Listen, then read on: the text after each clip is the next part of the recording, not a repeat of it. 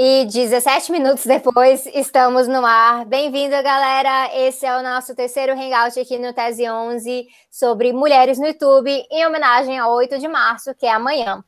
A ideia do, do nosso hangout hoje é justamente estar conectando outras mulheres que também têm canais super legais no YouTube, que falam de vários temas, temas progressistas, mas também de feminismo, que é simplesmente uma coisa que a mulher não consegue escapar quando está aqui, né? Se você é uma mulher que já se reconhece numa, numa posição diferente na sociedade em relação ao patriarcado, ah, você, quando está no YouTube, você vai ser exposta a tanto machismo, a tanta misoginia, que mesmo se você não era feminista antes, você vai virar pelo menos um pouquinho feminista depois, né?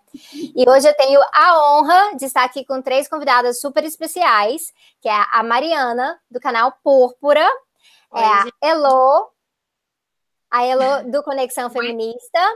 E eu também estou com a Tessie do canal das Pretas, que não está aparecendo em vídeo por enquanto por conta de um probleminha técnico, mas a gente vai estar resolvendo isso, eu espero, ao longo aqui do nosso debate. Tá? Eu vou passar para elas rapidinho para elas se apresentarem e aí, depois que elas se apresentarem, a gente começa. E eu estou esperando perguntas de vocês, dúvidas que vocês tiverem no chat também. Temos moderação hoje que vai estar tentando catar essas perguntas para não ficar que nem uma maluca procurando. Então, uh, vamos começar. Vou passar para Mari. Tá bom, Mari? Vamos lá. Boa noite, gente. Obrigada pela presença. Bom, apresentando. Primeiro, eu queria agradecer a Sabrina, né, pelo convite. Fico muito honrada por estar participando. E, bom, o canal Púrpura ele começou há dois anos atrás, mais ou menos. Eu tinha escrito diversos capítulos do que eu gostaria que se tornasse um livro. E, na verdade, eram pensamentos, assim, soltos a, a, a respeito de diversos temas progressistas. Só que eu percebia que mesmo pessoas próximas a mim, quando eu mandava, não tinham muita vontade de ler todo aquele calhamaço, assim, né? Não era uma coisa convidativa. Então, muita gente falava, transforma em pequenos vídeos. E aí eu comecei a fazer vídeos assim de pautas progressistas, algumas um pouco mais políticas, outras um pouco mais filosóficas. E aí foi indo pelo caminho de fazer no Facebook, no YouTube, e o canal tá vivo até hoje. Muito legal. Elo? Oi, oi. Então, eu sou a Heloísa. Eu sou uma das metades do, da Conexão Feminista, da Conexão Feminista. A gente sempre fala do, do, do. A gente está tentando mudar isso e falar da Conexão Feminista. É, é, a outra metade é a Renata, que mora em São Paulo, eu moro em Londres.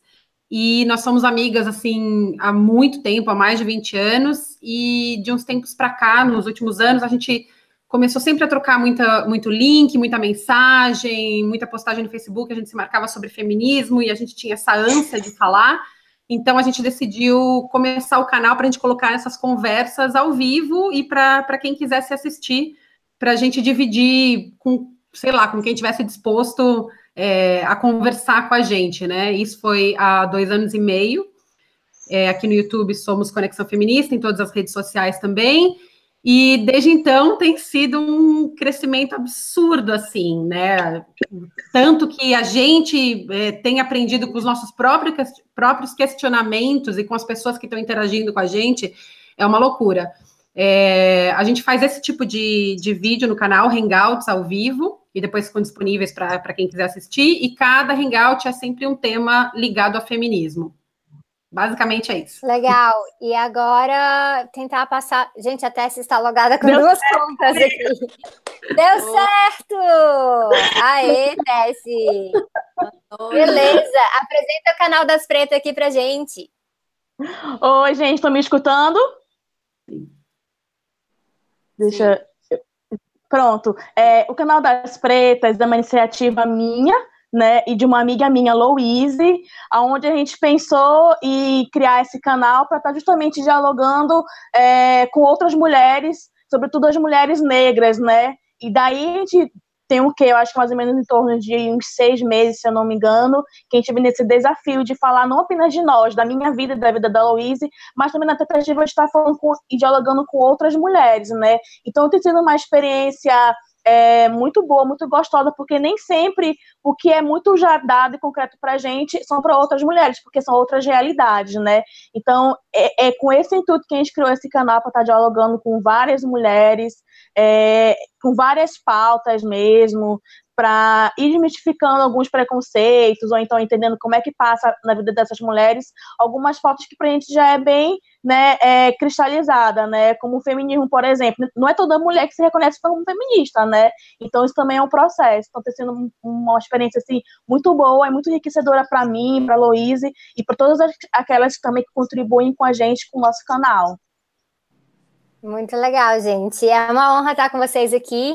E eu queria abrir o nosso, a nossa conversa aqui. O pessoal não gosta de falar debate, né? Porque acha que debate as pessoas têm que sair na porrada, né? Então eu vou falar a nossa conversa aqui sobre feminismo, sobre lutas progressistas e como é que a gente lida com isso em relação ao 8 de março, com uma coisa muito básica, que é para a gente estar refletindo um pouquinho que quando nós nascemos, todas nós, já existia esse, esse 8 de março, né? Esse Dia Internacional da Mulher. E Exato. quando que isso passou a ter um significado para você? Quando é que você descobriu que, nossa, eu sou mulher, eu tenho que lutar pelo meu papel, uh, pelo meu lugar na sociedade e pelas outras mulheres também, porque há uma estrutura diferente acontecendo aqui, nós estamos sofrendo machismo, misoginia, tem muita desigualdade de gênero. Quando que você percebeu isso? E eu vou começar de trás para frente e começar pela tese. É, essa semana que passou agora, gente, eu, eu e a Fernanda tenho uma filha de 14 anos. A gente foi convidada para dar, dar uma entrevista e me fizeram justamente essa pergunta, né?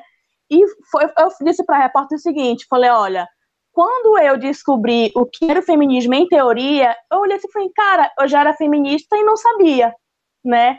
Todas aquelas indignações, aquelas coisas que, aquelas inquietações, elas aconteciam e vinham né? Só que eu não, não tinha palavra, não tinha o entendimento do que acontecia. Então, quando eu me descobri feminista, né, e quando chega essa descoberta pra gente, a gente tem um start, parece que tem um start, tipo assim, não, a partir de agora, isso vai ser um, um norte para minha vida toda, né? Então, a partir desse momento que eu me descobri feminista, em tese, na prática, e aí a gente começa a estudar as teorias, a gente vê que são feminismos, né? E também a gente vai se localizando dentro desses feminismos e faz com que a gente é, é, se auto-organize, né? Procure também conhecer a realidade de outras mulheres e e isso é, é, faz com que a gente nunca mais pare. Acho que essa, é, acho que essa que é a verdade mesmo, né? Quando a gente tem é, uma filha, no meu caso, eu tenho uma filha, o que é criar uma, é, é, uma criança com premissas ou com, com é, uma educação feminista é um desafio muito grande, né? Criar uma, uma criança, independente de ser menino ou menino, ou menino, é um desafio muito grande porque o patriarcado ele é muito bem estruturado. Então, muitas das coisas que eu falo para Fernanda ela não entende porque ainda enfim, não faz parte da, da realidade dela, mas a gente conversa muito sobre a questão do mundo do trabalho, uh, sobre como é que é o nosso jeito das mulheres. Então, isso faz com que a gente é, vá aquilo que outras mulheres no passado foram construindo, a gente vai perpassando para gerações futuras, né? Então, hoje, me enxergar como feminista e lutar pela vida das mulheres, legalização do aborto, é uma, a questão da pauta ambiental que não está dissociada na nossa vida também. Então, chega a ser uma luta que embarca muita coisa, né? Porque as nossas vidas é isso. É, é tão complexa que não, não, é, não é menor pautas que algumas pessoas consideram pequenas, né? Ah, é isso mesmo. Eu vou passar agora para Elo falar um pedacinho dela, de como que ela se descobriu feminista, a ponto de criar um canal com feminista no nome e tudo mais. Pois é. é eu acho que a ficha caiu para mim mesmo, foi lá por 2012, não faz muito tempo, né? É, sempre tinha, eu acho que, como muitas de nós, um incômodo aí, coisas que acontecem na família, no trabalho. Eu tinha um trabalho que eu lembro que no 8 de março o fornecedor dava correntinha, a gente ganhava rosa no posto de gasolina, tinha desconto no estacionamento do shopping, essas coisas, e aquilo sempre me incomodava e tal, mas foi no 2012, eu já morava aqui em Londres, eu descobri o projeto Everyday Sexism, que eu acho que para português a gente pode traduzir como sexismo cotidiano. E é um site é, criado pela Laura Bates, que ela convidava as mulheres para escreverem, era assim, é um site muito simples, existe até hoje, é, como assim, deixar um comentário, você só escrevia, ah, isso aqui aconteceu comigo tal. Ela lançou esse site achando que pouca gente, algumas amigas iam é, deixar lá uma declaração para dar uma força para ela, mas o negócio estourou, assim, recebeu centenas de milhares de declarações, e quando eu descobri o site, eu não lembro exatamente como foi que eu descobri o site, é, eu tive assim uma coisa de catarse, sabe? Eu dava, eu fiquei lendo horas e horas as declarações daquelas mulheres e, e lembrando de coisas que tinham acontecido comigo e caceta, isso foi machismo, foi machismo, foi machismo e eu comecei a deixar várias declarações minhas assim, isso aconteceu, isso aconteceu. Eu lembro que foi uma coisa muito assim, foi um, aquela gota que caiu que me deu um, e a partir de então eu, eu, comecei a sentir esse incômodo e eu entendi que, ok, então isso é feminismo, eu sou feminista e para mim não basta falar, eu preciso, né, é, me envolver. E eu comecei a me envolver com outras campanhas aqui em Londres também. E nisso tudo foi quando eu comecei a, a perceber que a minha amiga Renata estava sentindo a mesma coisa que eu e que no fim é, levou a gente a, a iniciar o canal e é uma constante evolução, como eu já falei, né?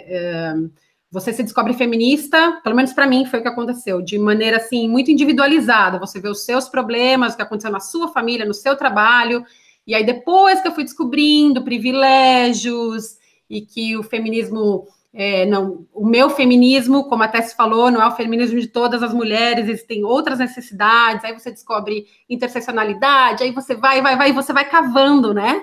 e vai achando um monte de teorias e conceitos e tal, e dá aquela sede de aprender e ler livro e conhecer outras mulheres.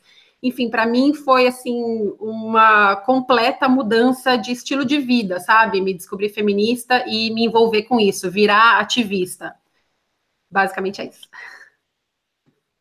Muito legal. E agora, Mari, depois eu, eu também vou dar meu pitaco depois. Legal, gente. Muito legal ouvir o depoimento de vocês. Mari, seu áudio. Oh, cadê seu áudio? Alô? Agora sim. Tá me ouvindo? Agora sim, pode ir. Okay. Então, gente, muito legal ouvir o depoimento de vocês. É, no meu caso, assim, acho que há menos de 10 anos que eu fui percebendo que eu era feminista, mais ou menos o mesmo caso da Tessie, né? Era feminista e não sabia.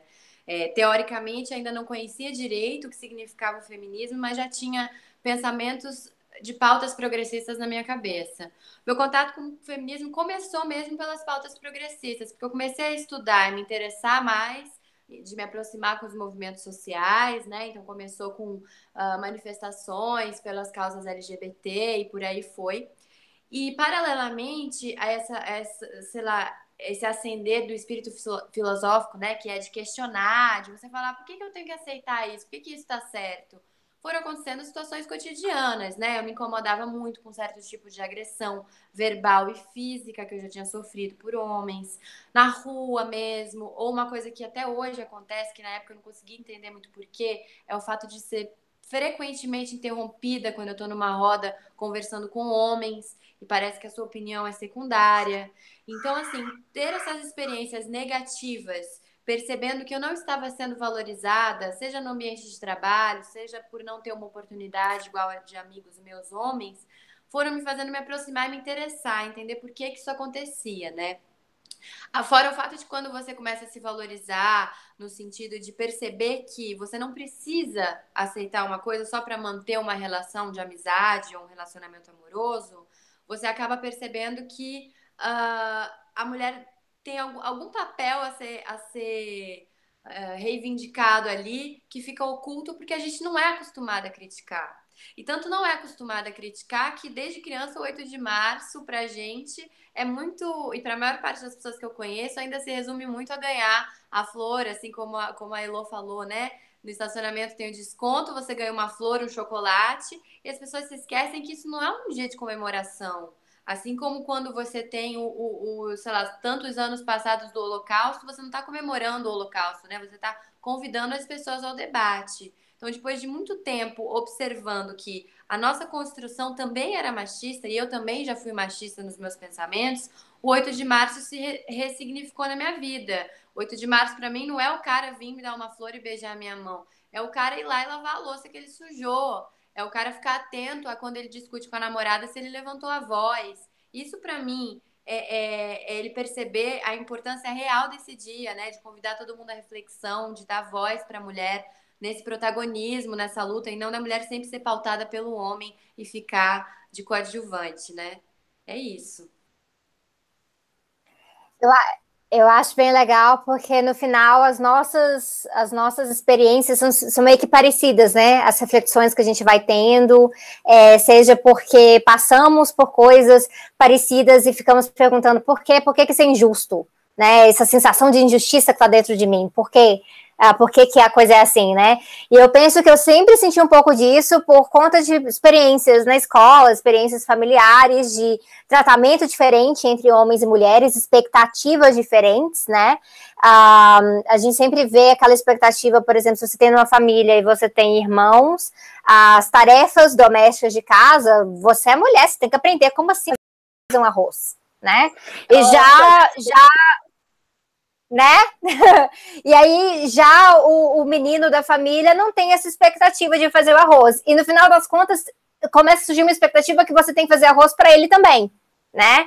É, e para os outros irmãos, e, e para e mostrar que você é uma mulher prendada, e esse pensamento da mulher prendada foi o que, o que começou a clicar uma coisa na minha cabeça. Porque eu sempre ouvi isso, porque eu sempre fui meio metida a sabichona mesmo, querer aprender a fazer tudo, e eu vou aprender a fazer isso aqui, vai ficar muito ótimo, e vai ficar maravilhoso, e uh, não gostava de cozinhar quando eu era pequena, mas já que eu tenho que cozinhar, eu vou aprender a cozinhar, eu vou cozinhar bem.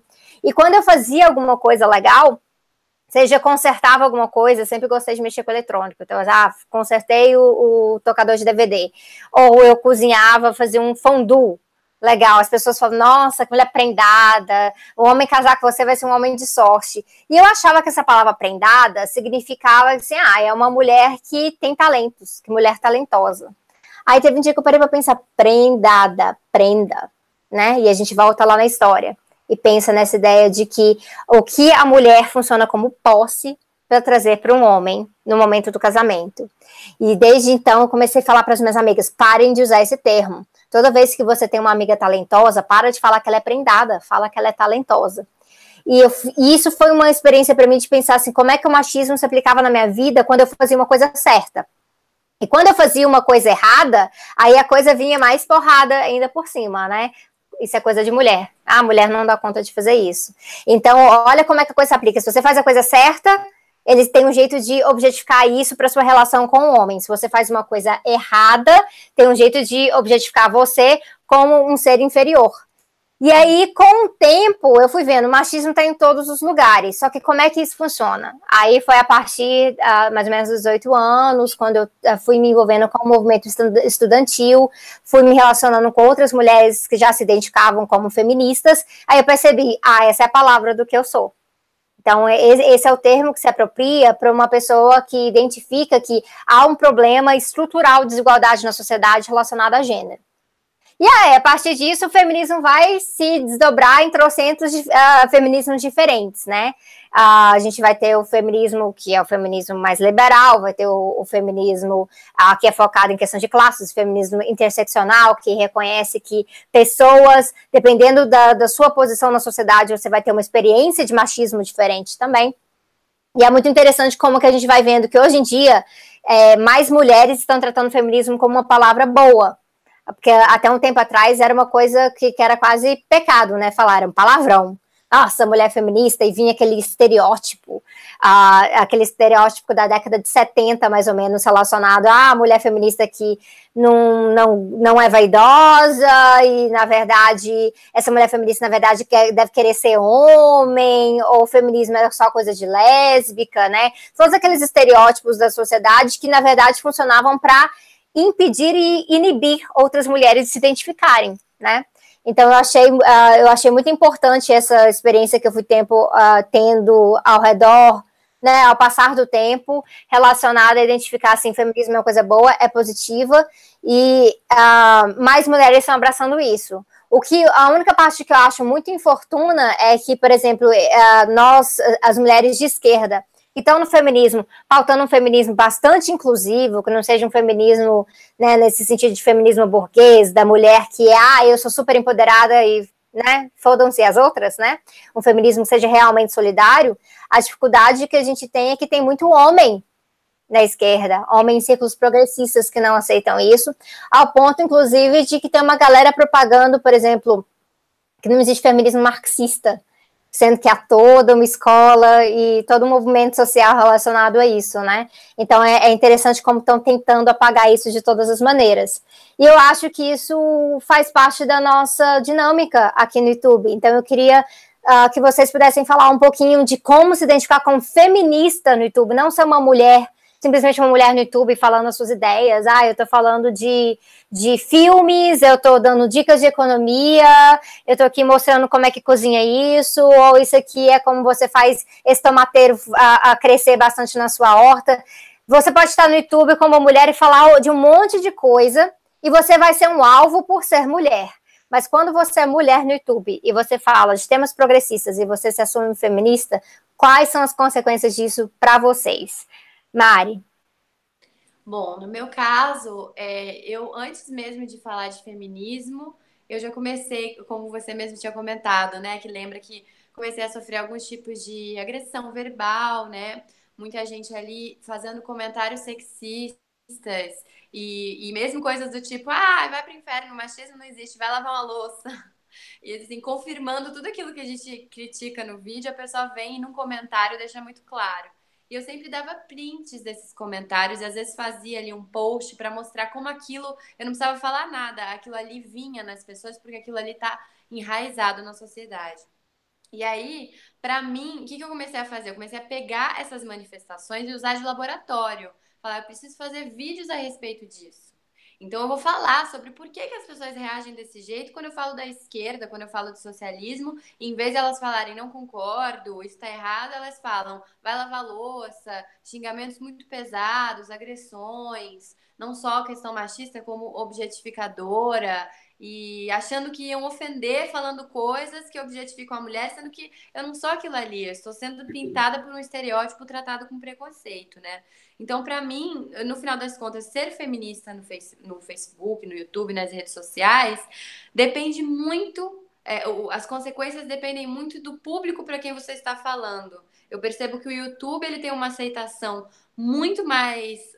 Um, muito mais difícil nesse sentido. Você tem muita gente radical e muita agressão pesada, mais ainda do que no Face. Então fica parecendo que o público ali está mais disperso. As pessoas caem no seu vídeo e resolvem te ofender.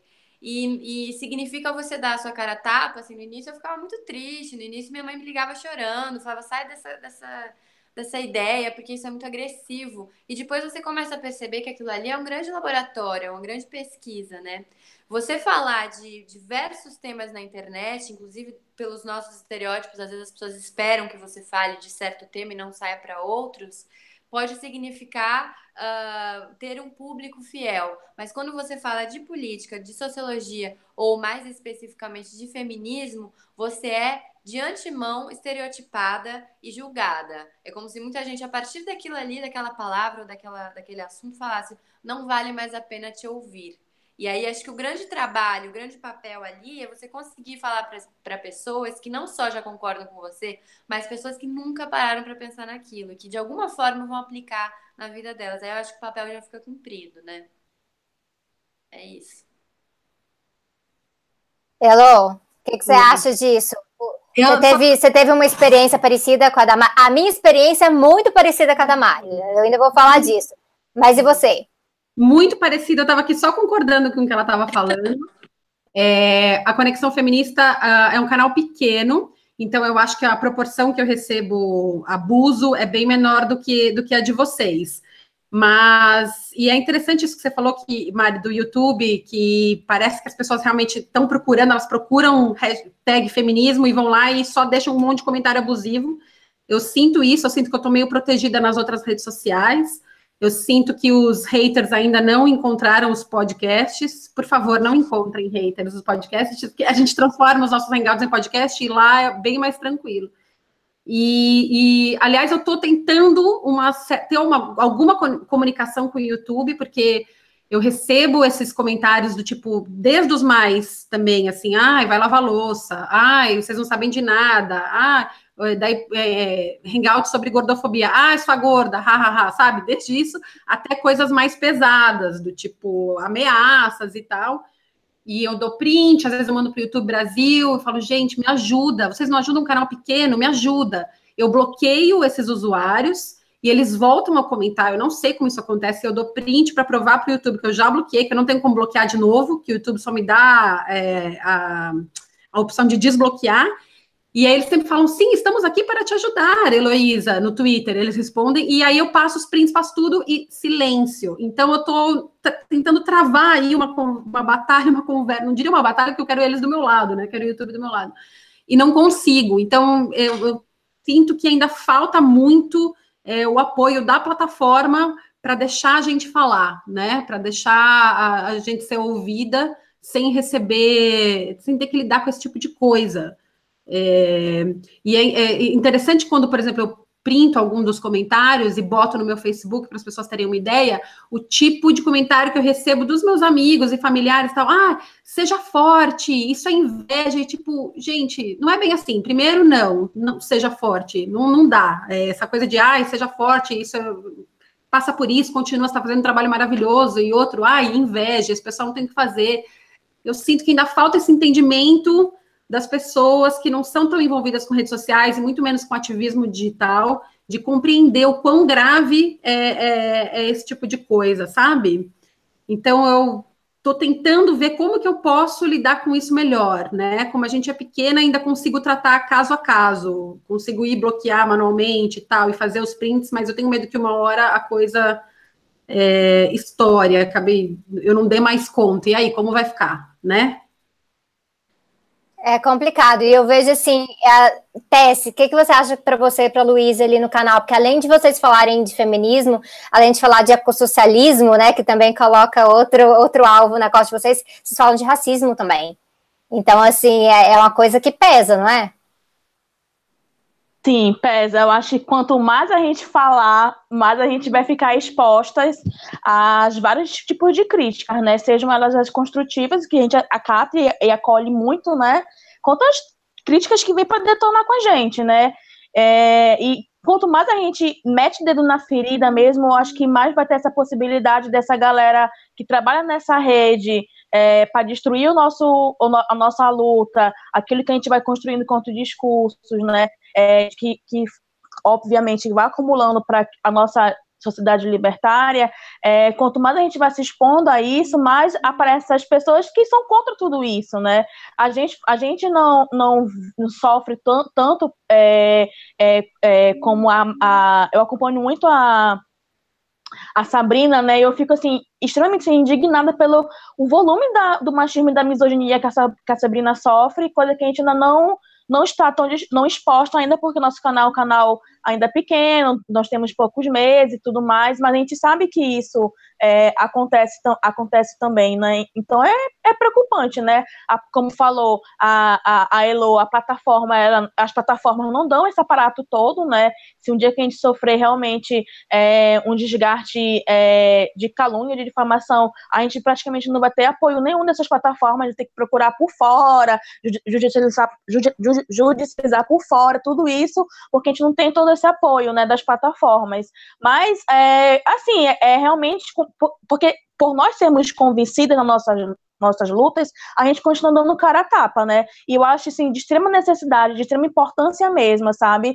É a gente aqui no Brasil, a Elo aí fora do, do Brasil, continuar nessa, nesse meio digital que abarca o mundo, continuar falando, né? Porque se tem uma pessoa que, que quer nos destruir, tem pessoas que se encontram, inclusive, através de um vídeo. Quando a gente fez o vídeo do sobre, falando sobre o ecossocialismo, foi muito bom, porque as pessoas falam, poxa, acontece no, na minha comunidade desse jeito, eu não sabia que, que ecossocialismo era, desse, era assim, o direito de fala também foi um vídeo assim que a gente teve um feedback muito positivo em relação a isso, porque não é porque eu, eu sou a, é, mulher negra, ou porque vocês três são mulheres brancas, que vocês nunca vão poder poder é, também falar é, em prol da minha luta também. Então, a gente, ne, ne, ne, nessa, nessa rede toda, a gente vai se encontrando, né? A intenção é que a gente se fortaleça também nesse processo, como foi feito agora, né? Nessa teia, que ela se torne cada vez maior, e a gente sabe, né, que o machismo está aí meu para nos destruir, né, infelizmente essas palavras que a gente escuta, não, sem força, sem inveja, não é o suficiente, porque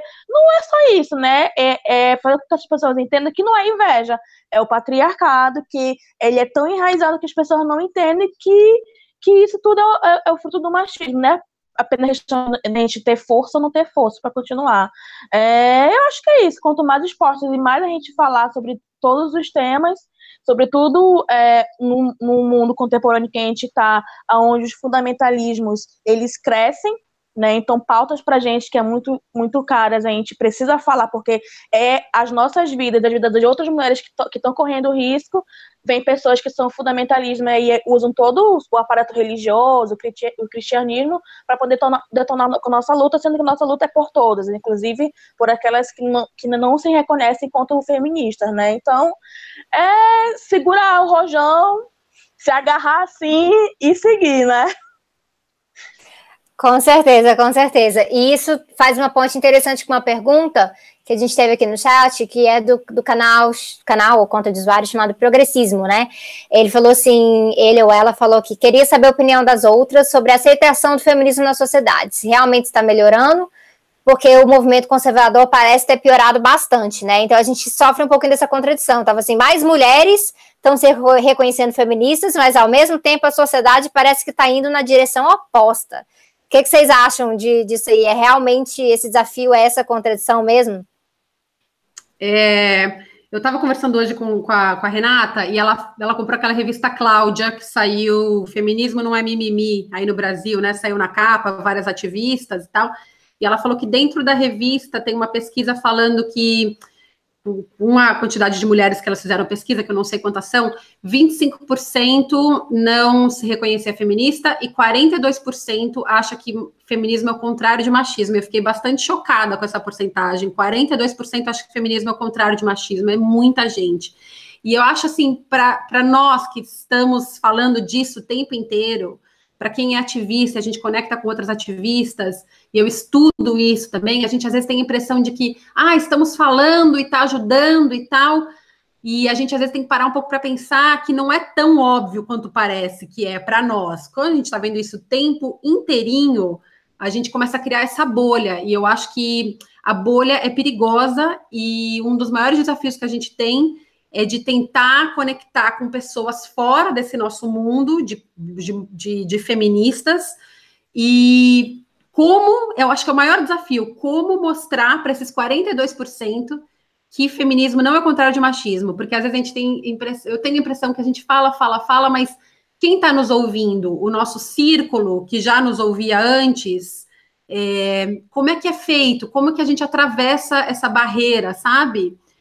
E, assim, eu acho o fato da gente falar mais a palavra, por exemplo, ano passado, o feminismo ter sido eleito palavra do ano, acho que pelo Webster, o dicionário, isso já é positivo, né? A gente fica, ah, é, tá demorando tanto, a gente tá há tantos anos é, nessa luta e tal e tal, mas, cara, patriarcado é coisa de Grécia Antiga, né? A gente não, infelizmente, a gente não vai ver mudança assim tão, tão rápido, né? Eu li uma coisa em um, um dos livros feministas aí, esqueci qual que foi, que ela falava a autora falava justamente isso, é uma, uma corrida de mil milhas, a gente está na milha um, e patriarcado está lá na, na, na, na, milha mil, né? Então, é, eu, eu acho que dá para ver isso com duas visões, né? A gente pode ser pessimista e falar, ah, não dá para fazer nada, então vou parar porque não vai mudar.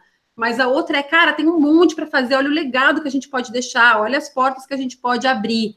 Então, eu acho que não sei se mais pessoas, mais mulheres estão se descobrindo feministas, mas o fato da palavra estar mais é, espalhada já é alguma coisa na qual a gente pode se agarrar e tentar subir essa pedra aí. E tem uma coisa interessante nisso aí, que é isso que você falou, assim, há mulheres que acham que feminismo é o oposto de machismo, né? Ou quando eu recebo essa pergunta na, na minha sala de aula, quando eu estou dando introdução à sociologia, a gente está falando de gênero, né? É, o pessoal pergunta, mas assim, é, se tem se tem misoginia, também tem, a sociedade também está tendo muita misandria, aí eu tenho que explicar, gente, é, tem coisas que são fenômenos sociais e tem coisas que são individuais, né? Então, assim, existem mulheres que odeiam homens? Claro que existe, né? Uh, mas essas mulheres que odeiam homens fazem parte de um fenômeno social espalhado que são empoderadas por esse ódio aos homens a agir por cima desse ódio aos homens e isso cria um sistema de dominação na sociedade? Não, então a sociedade não está misândrica. Quando a gente fala que a sociedade é misógina, é porque há todo esse processo de uh, relacionado a uma estrutura de poder. Toda vez que a gente fala de patriarcado, o patriarcado é isso. Ele é um poder que é colocado na mão dos homens na nossa sociedade. Então, a uh, pessoal achar que feminismo é o oposto de machismo é porque teve teve uma contra-propaganda, né, relacionada ao feminismo que foi muito efetiva nessa ideia de que, assim, ah, se o machismo é tratar a mulher mal, então o feminismo é tratar o homem mal, é mulher querer ser superior a homem. Que, na verdade, é, é, faz parte dessa, dessa reação, né? Dos homens de não gostarem da ideia de igualdade, porque eles falam assim, ah, eu não sou...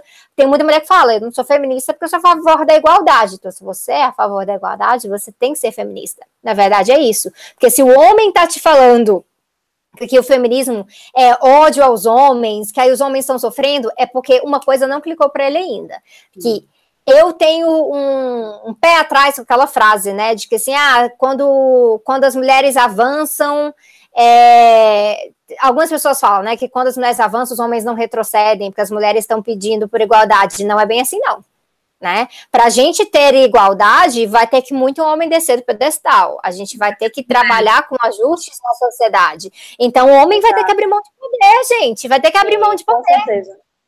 Exatamente. Você quer comentar um pouco disso, Tessie?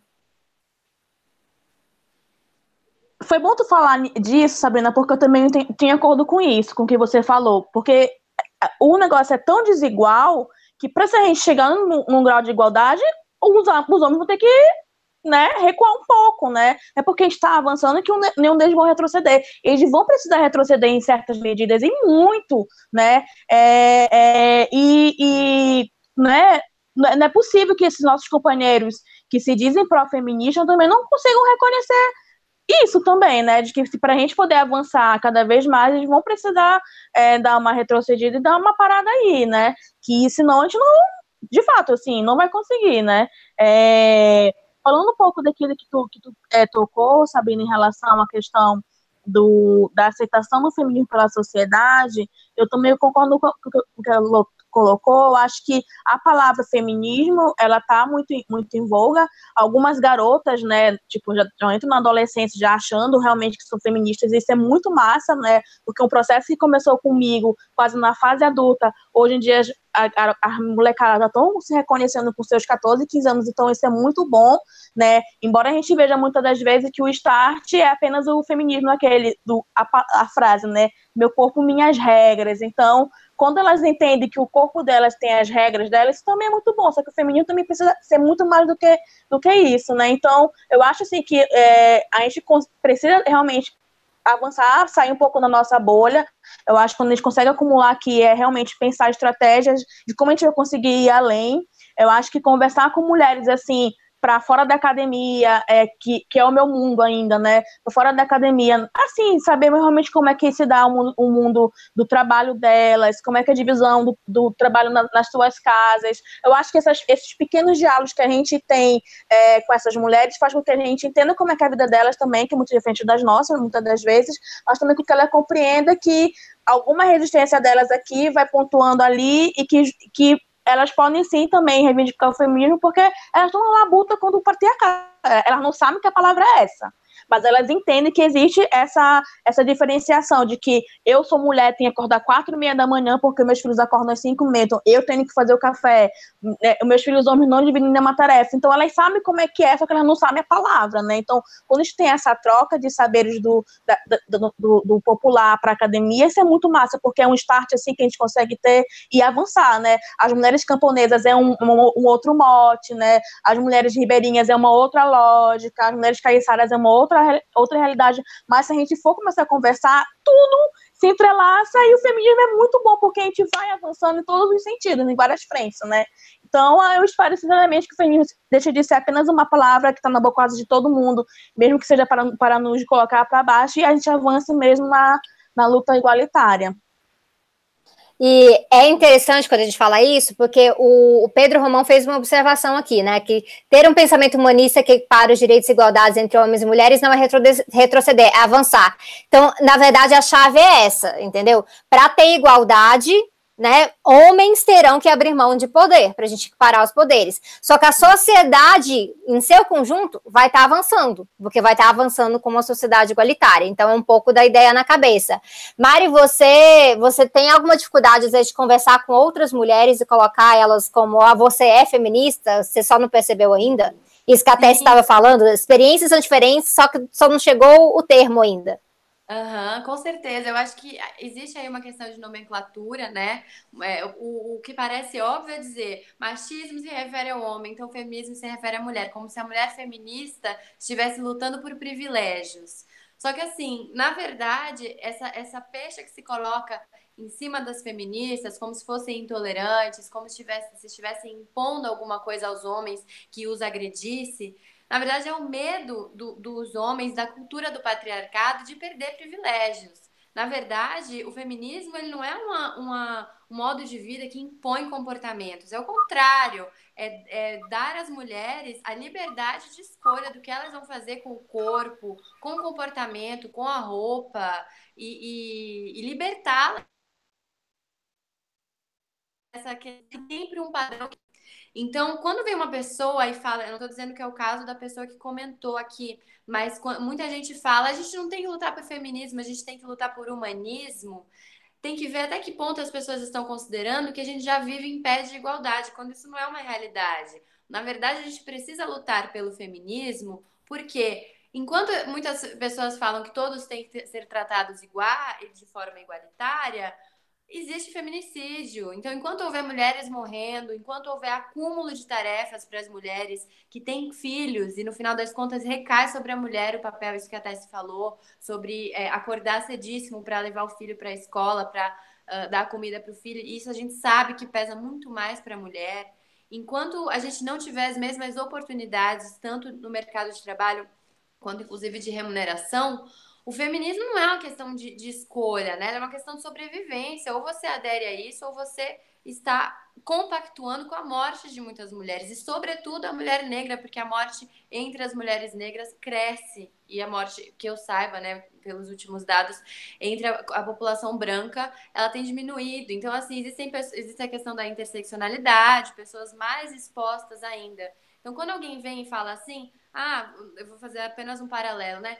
Que é contra as cotas porque todos têm que ser tratados em pé de igualdade, que é contra o feminismo porque todos são iguais, a gente concorda que as pessoas são iguais, mas elas não têm os mesmos direitos, elas não têm as mesmas oportunidades. Não precisa existir uma luta para dar voz a essas pessoas e para que elas sejam protagonistas das lutas delas, né, das minorias sociais.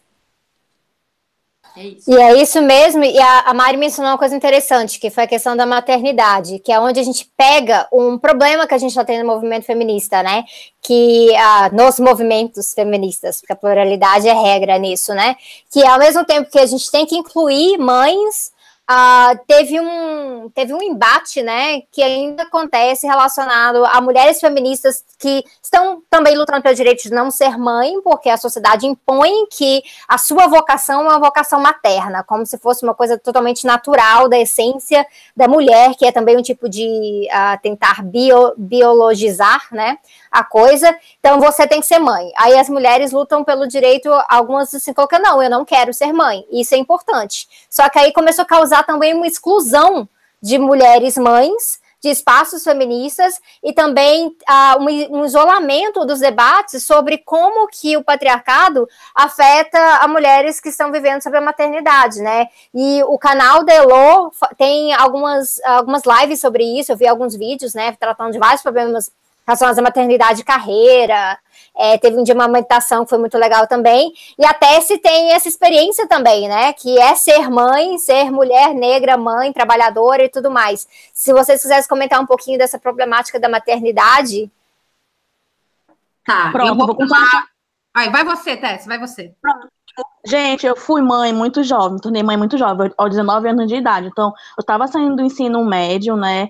Aí nesse período eu entrei, no, passei no concurso do Cefet para cursar um curso técnico lá, então meio que a minha vida assim virou virou do avesso, né? Muita coisa assim que eu não tinha entendimento, tive que é, é, é, passar a ter, por exemplo, é, quando a instituição ela é pública, ela tem por obrigatoriedade garantir que aquela mulher, aquele lactante, tem um espaço para poder ter a amamentação. Eu não sabia, então foram meses sem poder é, garantir a amamentação da minha filha, porque eu tinha que estudar e não tinha esse espaço, né?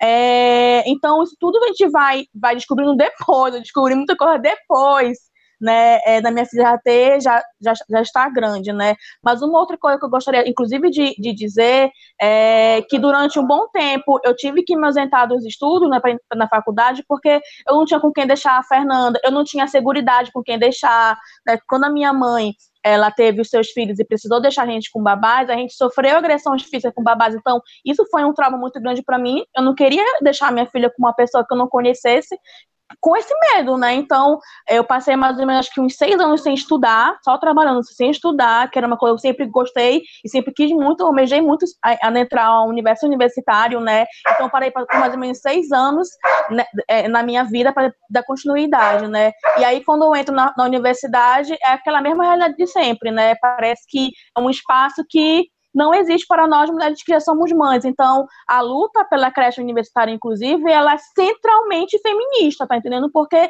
eu tive colegas minhas que é, se tornaram mães durante o processo do, do curso, tiveram que abandonar porque não tem uma creche universitária. Então, isso não é menor. Ter uma creche na universidade é também uma pauta de nós, é uma pauta feminista, né? Então, é, é assim, não, não é fácil, né, estar tá nesse processo e a gente vai se vai se, vai se encontrando, vai se vendo, gente também quer que outras mulheres também consigam adentrar é, na universidade, continuar seus estudos, e aí, é, é para além do, do mundo da academia apenas, né, creche no local de trabalho também, um espaço adequado para isso, né, porque é isso, né, quando a gente tem um, um quando a gente engravida, né, é uma cobrança assim, não, você tem que ser a mãe, a super mãe, seu filho tem que dar certo, tudo, se não der certo, a culpa é da mãe, é da mulher, né, então, mas o aparato, assim, que a gente tem é quase zero, né, quase nulo mesmo, então, é muita coisa, assim, a, a gente a, a avançar nesse sentido também, né, eu gostaria, assim, muito de ver mais mulheres é, na universidade que não tivessem que abandonar seus cursos, porque, enfim, engravidaram por, e tiveram seu filho por sua própria escolha, mas ainda não é realidade, assim, pelo menos da minha universidade não tem projeto de ter tão cedo, assim, uma creche que atenda todas as mulheres.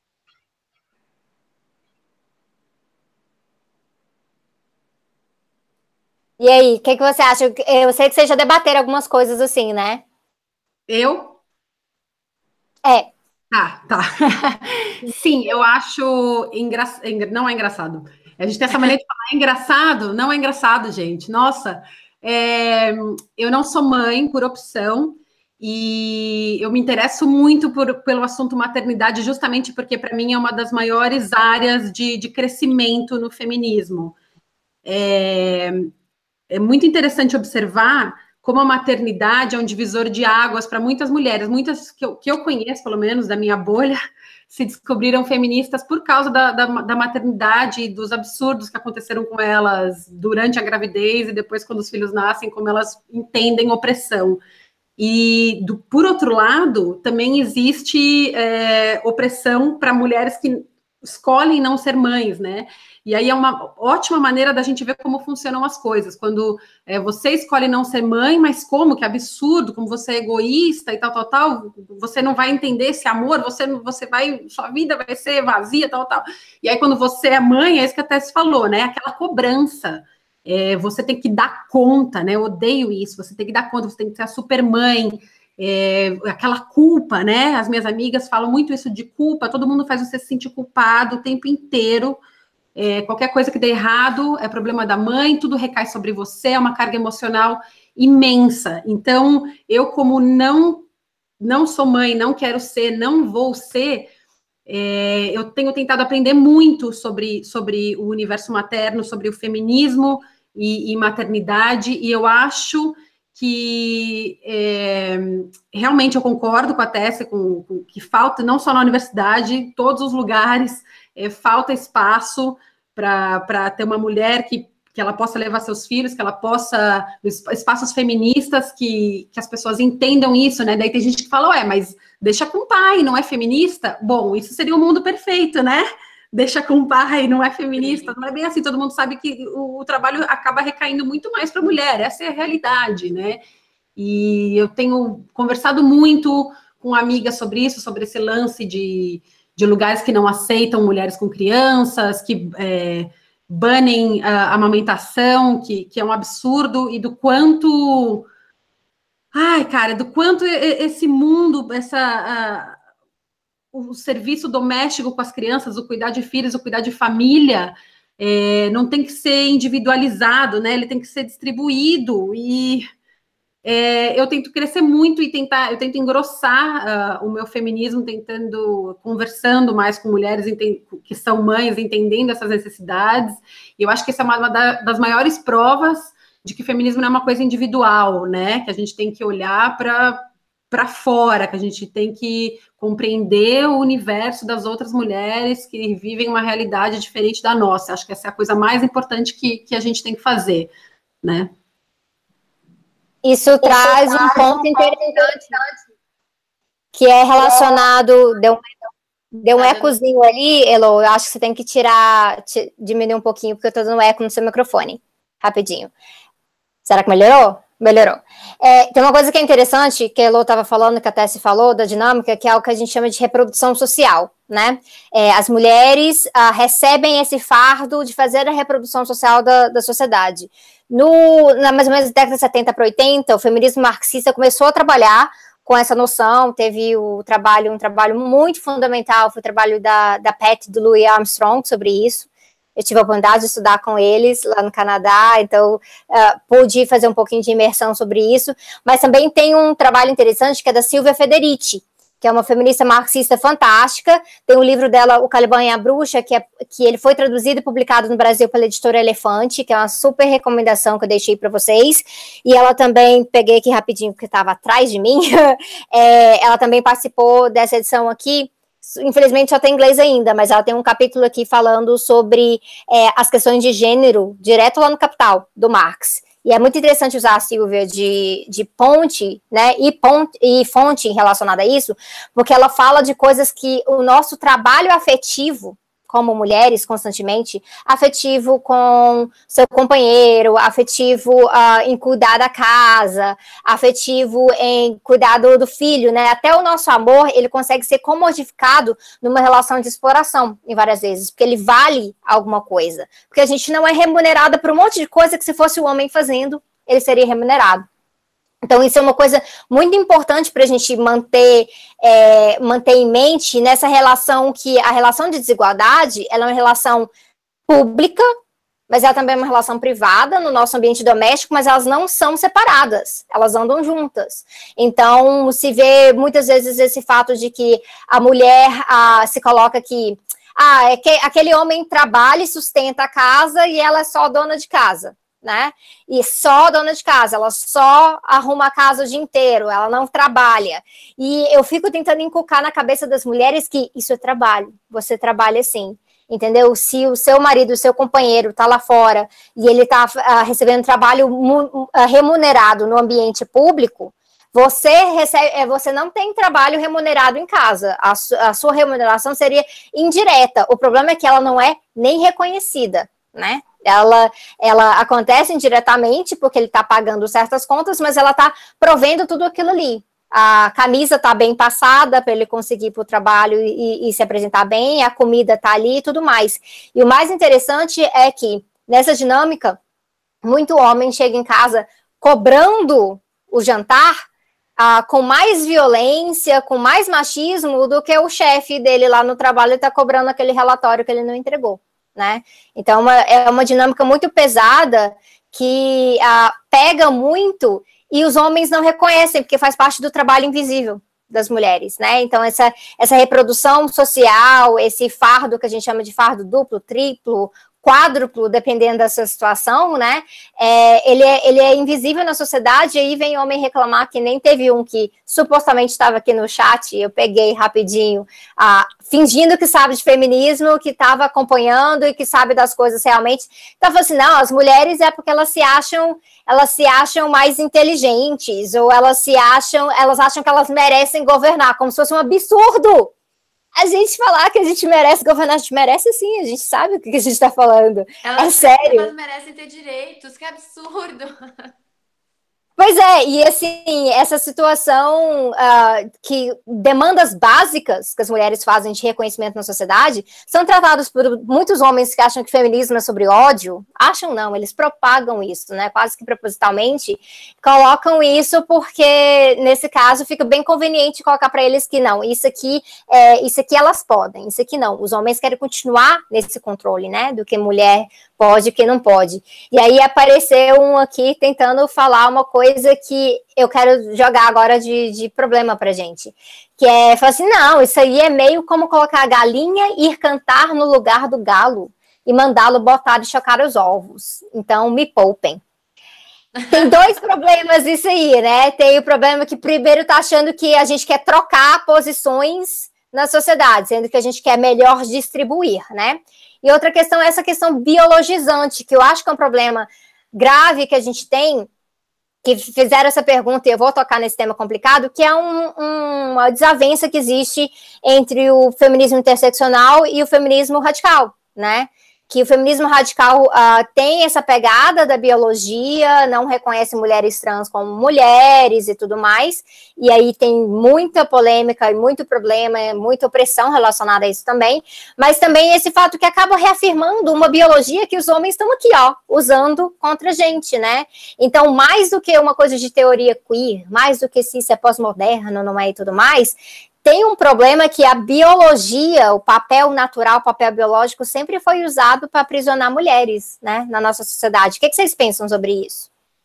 Ah, eu tenho uma, uma colocação que está relacionada, inclusive, com o trabalho de, do meu amigo jornalista que mora comigo, né, Alexandre Pucci. Ele fez um texto recentemente a respeito da vontade dele de ser pai sendo um homem homossexual, que terá um relacionamento afetivo e nesse relacionamento homoafetivo, desculpa, e nesse relacionamento pretende ter filhos. E ele fala assim, pelo que ele estudou e os dados que ele reuniu, essa história de que a mulher tem um, um, instinto maternal e que graças a isso ela tem mais capacidade de cuidar de uma criança e que o, pa o papel do pai é secundário e tal, é muito confundido pela sociedade como se a mulher fosse a única responsável por é, suprir todas aquelas necessidades da criança, né? Que acaba caindo nisso que a Elo falou sobre a culpa, ou que, a, que vocês falaram, ou até se a Sá falaram sobre sobrar muito mais para a mulher na prática.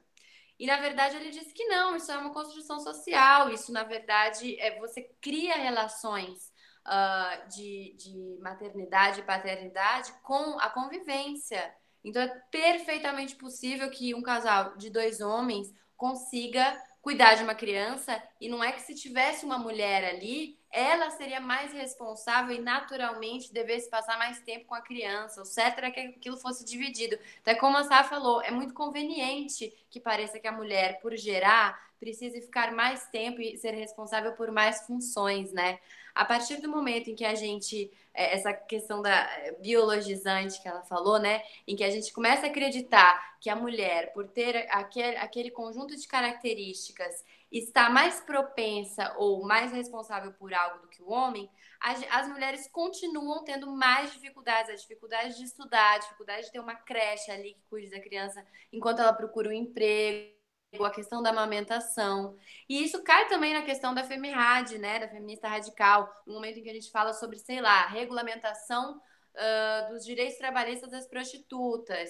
Alguns nichos do feminismo acham isso totalmente necessário, porque a prostituta trabalha em condições muitas vezes degradantes e perigosas, e vê alguns setores mais radicais que não reconhecem as mulheres trans como mulheres, porque acreditam que por terem nascido homens, elas são já foram privilegiadas, falam que a regulamentação da, da, prostituição é um absurdo, porque objetifica o corpo da mulher, porque é, diminui a mulher em relação ao homem, que é algo que eu discordo, porque enquanto as pessoas estão debatendo sobre o que é aceitável e o que não é aceitável, tem mulher morrendo. Enquanto você está aqui falando que a criança tem um laço maior com a mãe porque a mulher gera no útero, a mulher está sem as mesmas oportunidades. Enquanto tem gente dizendo que Uh, ah, isso é a galinha pegando o papel do galo. No fundo, quem inventou que existia papel de galo foi o próprio galo. Então, no final das contas, eu nunca debati até que ponto isso era papel de homem. Então, em que momento que eu tô roubando o papel de alguém, se quem definiu essas funções não fui eu, não foi uma mulher, né? É sempre o homem falando sobre ele e dando pitaco na luta das mulheres, que são opressões que eles não sofrem. Gente, eu não gosto do termo, mas é, é isso que a gente chama de lacre, né? É. que tiro foi esse, como dizem agora, né? Que tiro foi esse, Mari? Ai, eu amo você. Elô, Tessie, algum comentário? Ah, eu não poderia colocar melhor do que, do que a Mari, assim, embaixo do que ela falou. Gente, ninguém está negando que existem diferenças fisiológicas entre pessoas que nascem com vulva, vagina e útero e pessoas que nascem com pênis e testículo.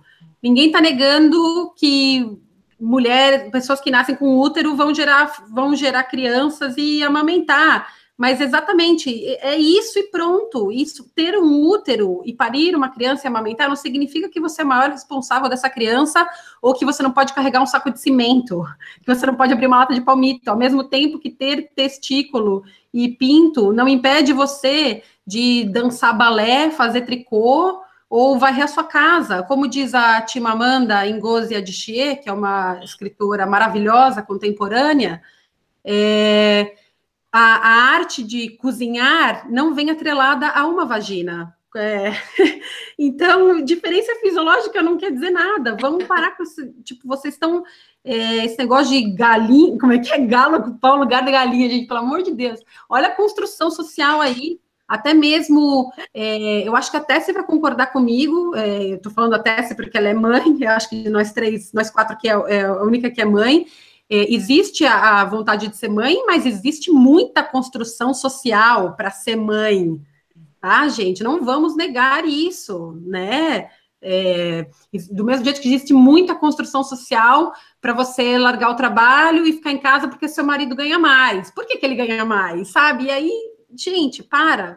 Não estamos negando diferenças fisiológicas, mas pelo amor da deusa, construção social, vamos, vamos, vamos bugar. Fora que tem a coisa assim, que diferenças biológicas, por exemplo, você ter um útero e você gerar uma vida a partir disso e você ser responsável por, por tudo que acontece com essa pessoinha para o resto da vida já é outra coisa, completamente, né? Então, você está ali carregando por nove meses é muito diferente de você ser responsável por absolutamente tudo que dá errado, principalmente com essa pessoa para o resto da vida. Então, isso faz parte, isso é cultural, isso tem a ver com estrutura. É por isso que é muito importante, eu gosto de colocar, que a gente precisa de mais antropologia, nesse caso, para a gente estudar as nossas sociedades matriarcais que existem, em que você você ser mãe, por exemplo, não é colocado como um ônus, que nem isso é na, so, na, nossa sociedade. Então, a questão do papel não é o papel que foi determinado pela biologia em si, é o papel que a sociedade diz que você tem que cumprir a partir de você ter essa característica física e você não tem, né? Então, isso é uma coisa que pesa muito, e eu acho que traz alguns dilemas que até se, até se conhece muito que, assim, na, no movimento feminista, que é classista também, que é interseccional, a gente tem lidado com muitos desafios, né? Das próprias mulheres brigando por conta dessas coisas, né? Tenho muito acordo mesmo. Escutando? Sim. Oi?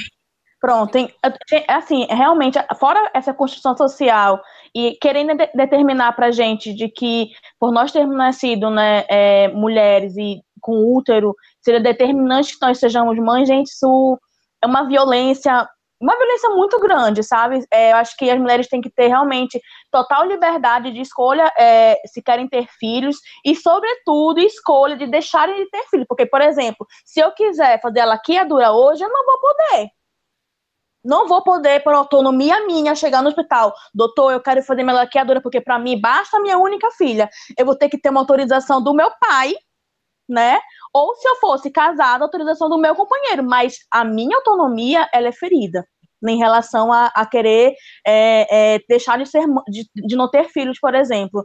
Então, e, e isso, é, é, inclusive, eu, eu, descobri isso recentemente, eu não sabia disso, sabe? De que se eu, se eu quiser fazer laqueadura, eu não posso, porque se eu quiser fazer se eu quiser fazer de fato laqueadura, meu pai vai ter que autorizar eu fazer essa laqueadura. Então, é, são é, determinações, construções sociais que a gente sofre a todo instante, desde quando a gente nasce, né? Isso é uma preocupação tão grande na minha cabeça, né? De eu, tento, eu tento e converso muito com a Fernanda em relação a isso, para que ela não sinta tanto as amarras que um dia eu já senti. Eu acho que essas amarras que o patriarcado vai colocando, essas construções sociais que a, a, sociedade vai nos colocando, elas pesam tanto que chega uma hora assim que a gente sufoca, né? Por isso que quando a gente se, se reconhece, se encontra como feminista, é tão libertador, né? É a questão de você, só porque você é mulher, você tem que ser obrigatoriamente mãe. Uma outra coisa, aquela maternidade completamente romantizada, né? Você vai ser, você se tornou mãe, então você vai ter força para criar aquela, aquela criança de em todas as fases e não é assim, né? A gente sofre muito no, no, processo da gestação, o nosso corpo sente pra caramba. Aí quando você tem um bebê, o, o, o seu processo psicológico também é, é, sofre demais, a gente sofre tanto, mas ninguém fala sobre isso, só querem falar que tudo é muito bonitinho, né? Sendo que não é, gente, né? E, e, e quanto mais esse processo da maternidade ele for compartilhado é, com, nosso, com, com, os companheiros ou com as companheiras, né? Porque tem, tem, tem isso, eu acho é, que a sociedade é tão que tem tanta, tanta criança precisando de lares e que o processo de adoção por casais homoafetivos é tão complicado, sabe? É quase inexistente, que é uma, é, são violências com essas pessoas que querem ser pais, com essas pessoas que querem ser mães, com essas crianças que querem ter uma família, mas não, só, só serve para ser mãe aquela mulher que nasceu com uma, com uma vagina e que necessariamente tem que ser mãe, porque a gente nasceu para nascemos, crescemos e temos que obrigatoriamente procriar, né? Então, realmente, essas condições sociais, elas vão é, só atrasando, assim, as nossas vidas, porque vou te contar, eu, tenho amigas que não querem ser mães e eu co compreendo completamente, porque eu acho que são escolhas mesmo, sabe?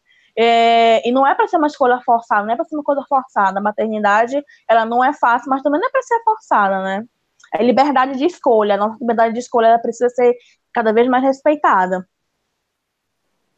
E aí eu vou aproveitar e fazer um, um pequeno, uma questão aqui sobre de utilidade pública, praticamente, em forma de utilidade pública sobre a questão da laqueadura no SUS.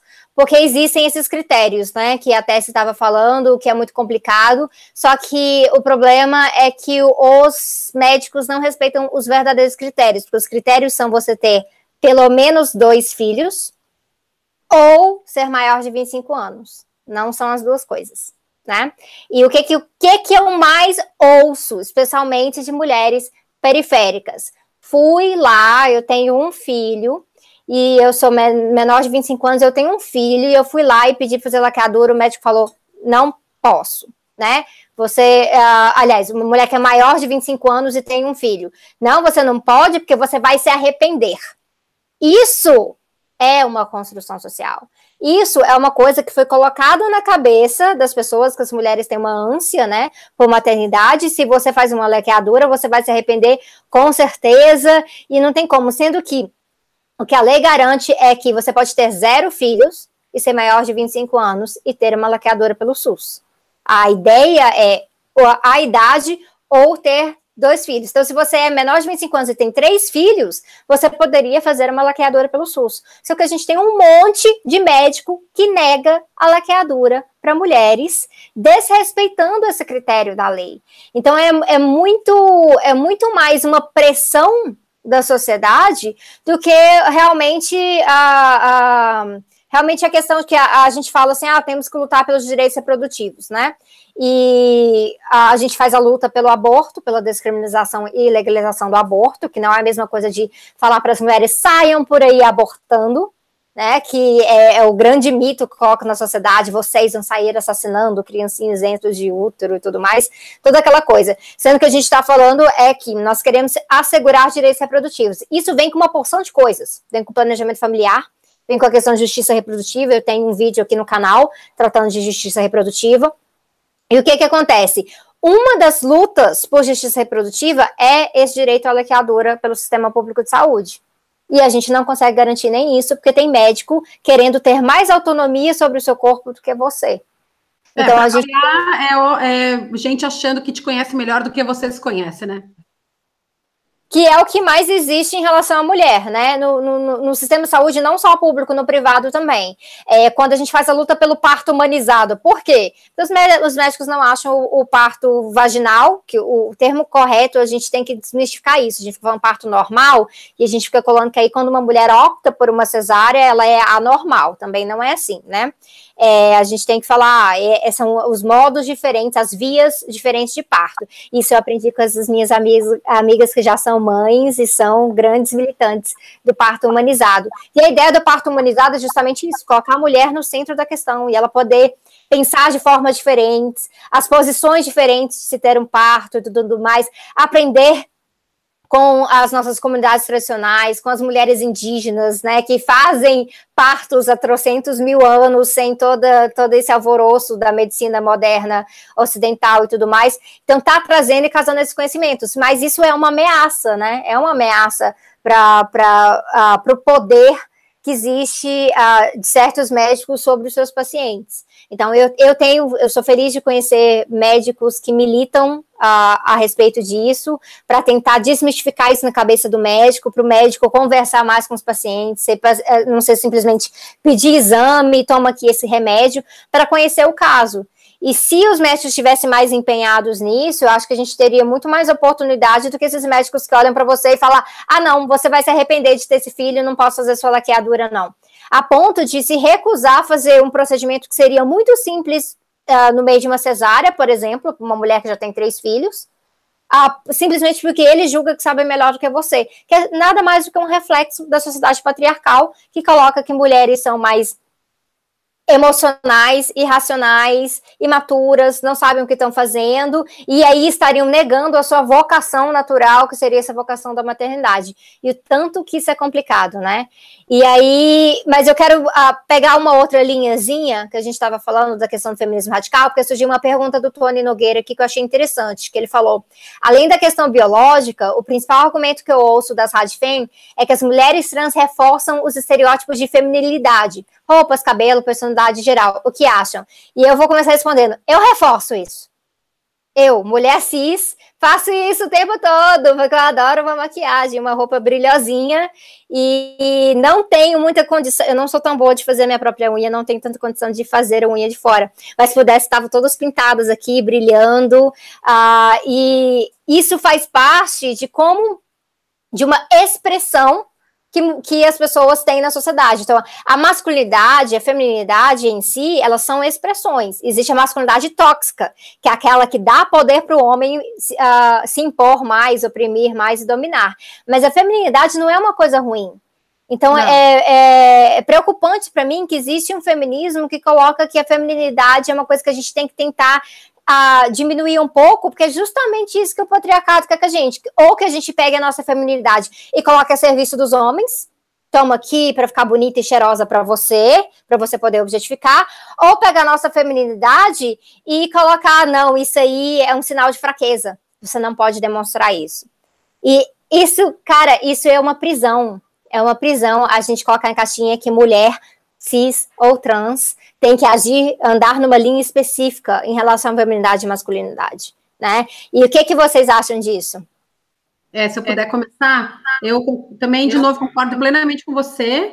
É, eu acho que esse negócio de usar maquiagem, fazer escova, gente, é, é, expressão. E o problema disso não é a mulher que usa maquiagem, é uma indústria que explora isso e te faz sentir mal se você não usa. Aí você tá não tem que culpar a mulher que usa maquiagem, que, que a gente arruma o cabelo, que a gente não quer aparecer os nossos cabelos brancos.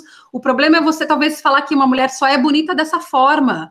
E cada uma se entende como se sente melhor. Acho que isso não realmente não tem nada a ver falar que feminilidade não, não equivale com feminismo, de forma alguma.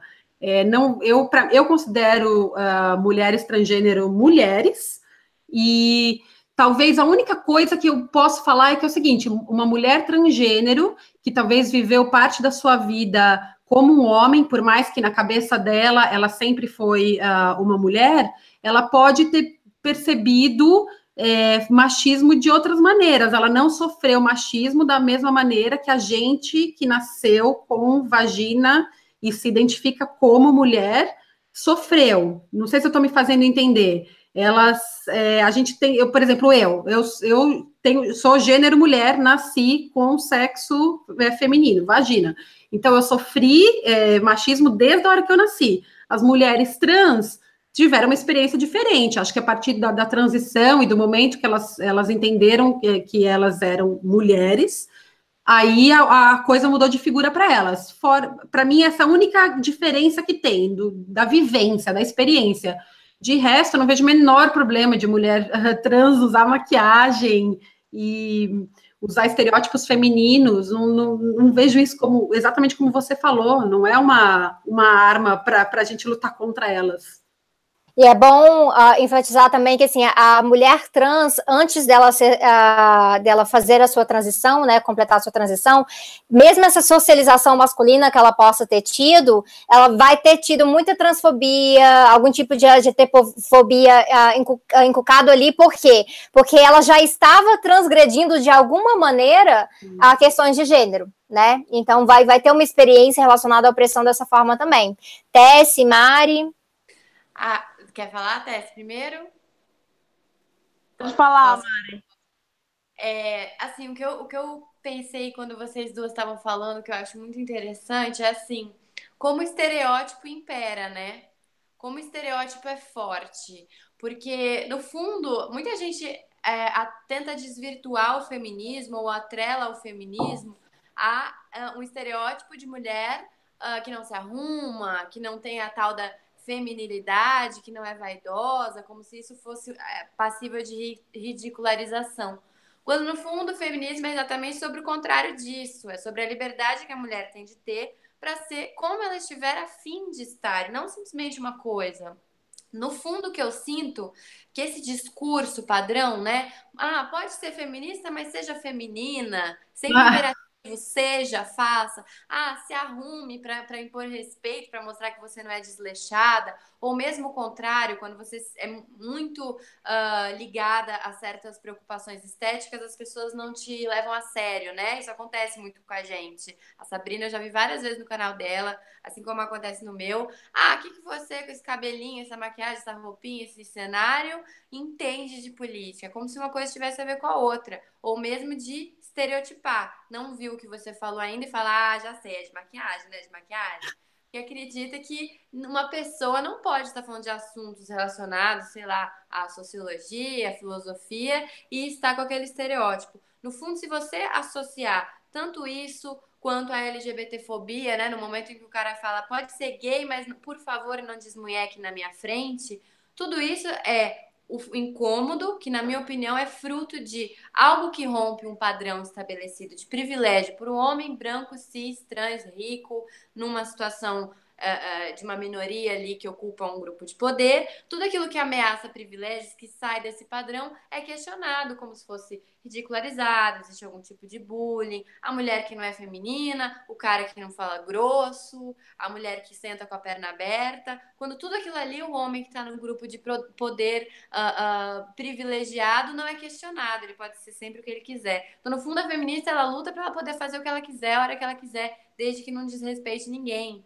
para ter exatamente o que o homem já tem. Não é nada além disso. Não é sobreposição da mulher, não é querer falar mais, a galinha ter mais voz que o galo. É a gente simplesmente ter o direito da a nossa identidade, a nossa expressão.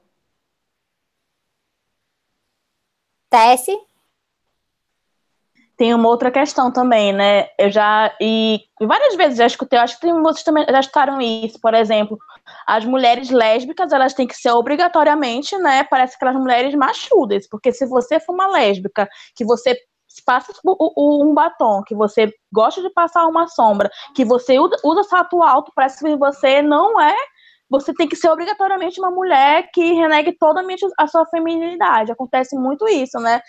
tudo aquilo que, que, que lhe invade, de você lhe, lhe fazer sentir bem, né? Parece que assim, a, a gente é tão tão negado, tão renegado nosso direito de querer ser aquilo que a gente quer, como a gente quiser, que você não pode, é, por exemplo, é, deixar de, de, de sair de casa com o cabelo arrumado porque você, enfim, não é mulher. Gente, esses esses estereótipos né, de feminilidade e, e sobretudo dizer para uma mulher trans que elas não podem passar por esse processo de inclusive colocar as próteses, gente, isso, é um absurdo sem fim, né? Eu fico imaginando assim, se, se pra gente é, é, é em certa medida também isso pode, pode pesar. Eu imagino que para essas mulheres trans, o desejo de querer se ter o cabelo comprido, de passar um batom, de vestir uma roupa é, feminina, eu acho assim que elas buscaram tanto, sabe, que isso é muito pouco.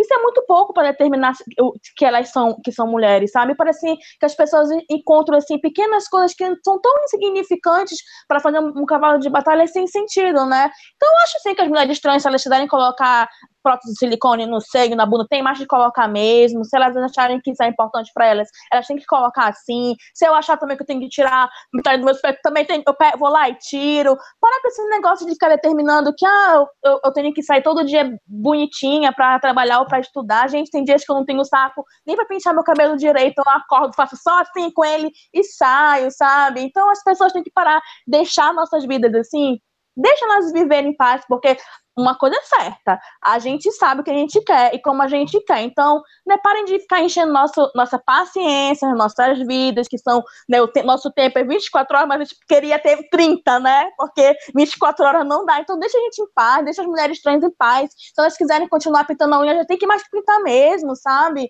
É, são, e eu acho, o, o, que eu acho, assim, quanto mais as mulheres trans também elas avançam, mais o patriarcado fica incomodado. E isso é muito importante que a gente avance é, cada vez mais juntas, sabe? É, esses ruídos que existem entre as mulheres cis e as mulheres trans, eu acho que eu, algumas mulheres precisam sentar e entender que sim, isso é um processo, é um processo para elas. Se pra gente já foi dado desde quando a gente nasceu, ah, viu, ah, tem uma vulva, tem uma vagina, então é menina, para elas é um outro processo. Então a gente precisa aceitar esses ruídos, a gente precisa deixar de existir, porque inclusive a gente precisa avançar juntas em termos de saúde, em termos de, de sociabilidade, em termos de garantia de, de trabalho, porque se o nosso mercado, nosso mundo de trabalho já está difícil para as mulheres trans, ainda é mais degradante, ainda é mais precarizado.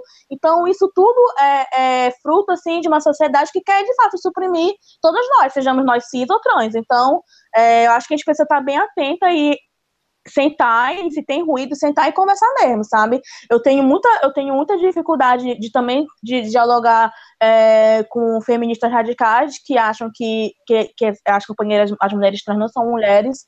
É um processo de convencimento assim muito difícil, às vezes assim dá vontade de, de entregar, né? Assim, não, vou bater cabeça mais não.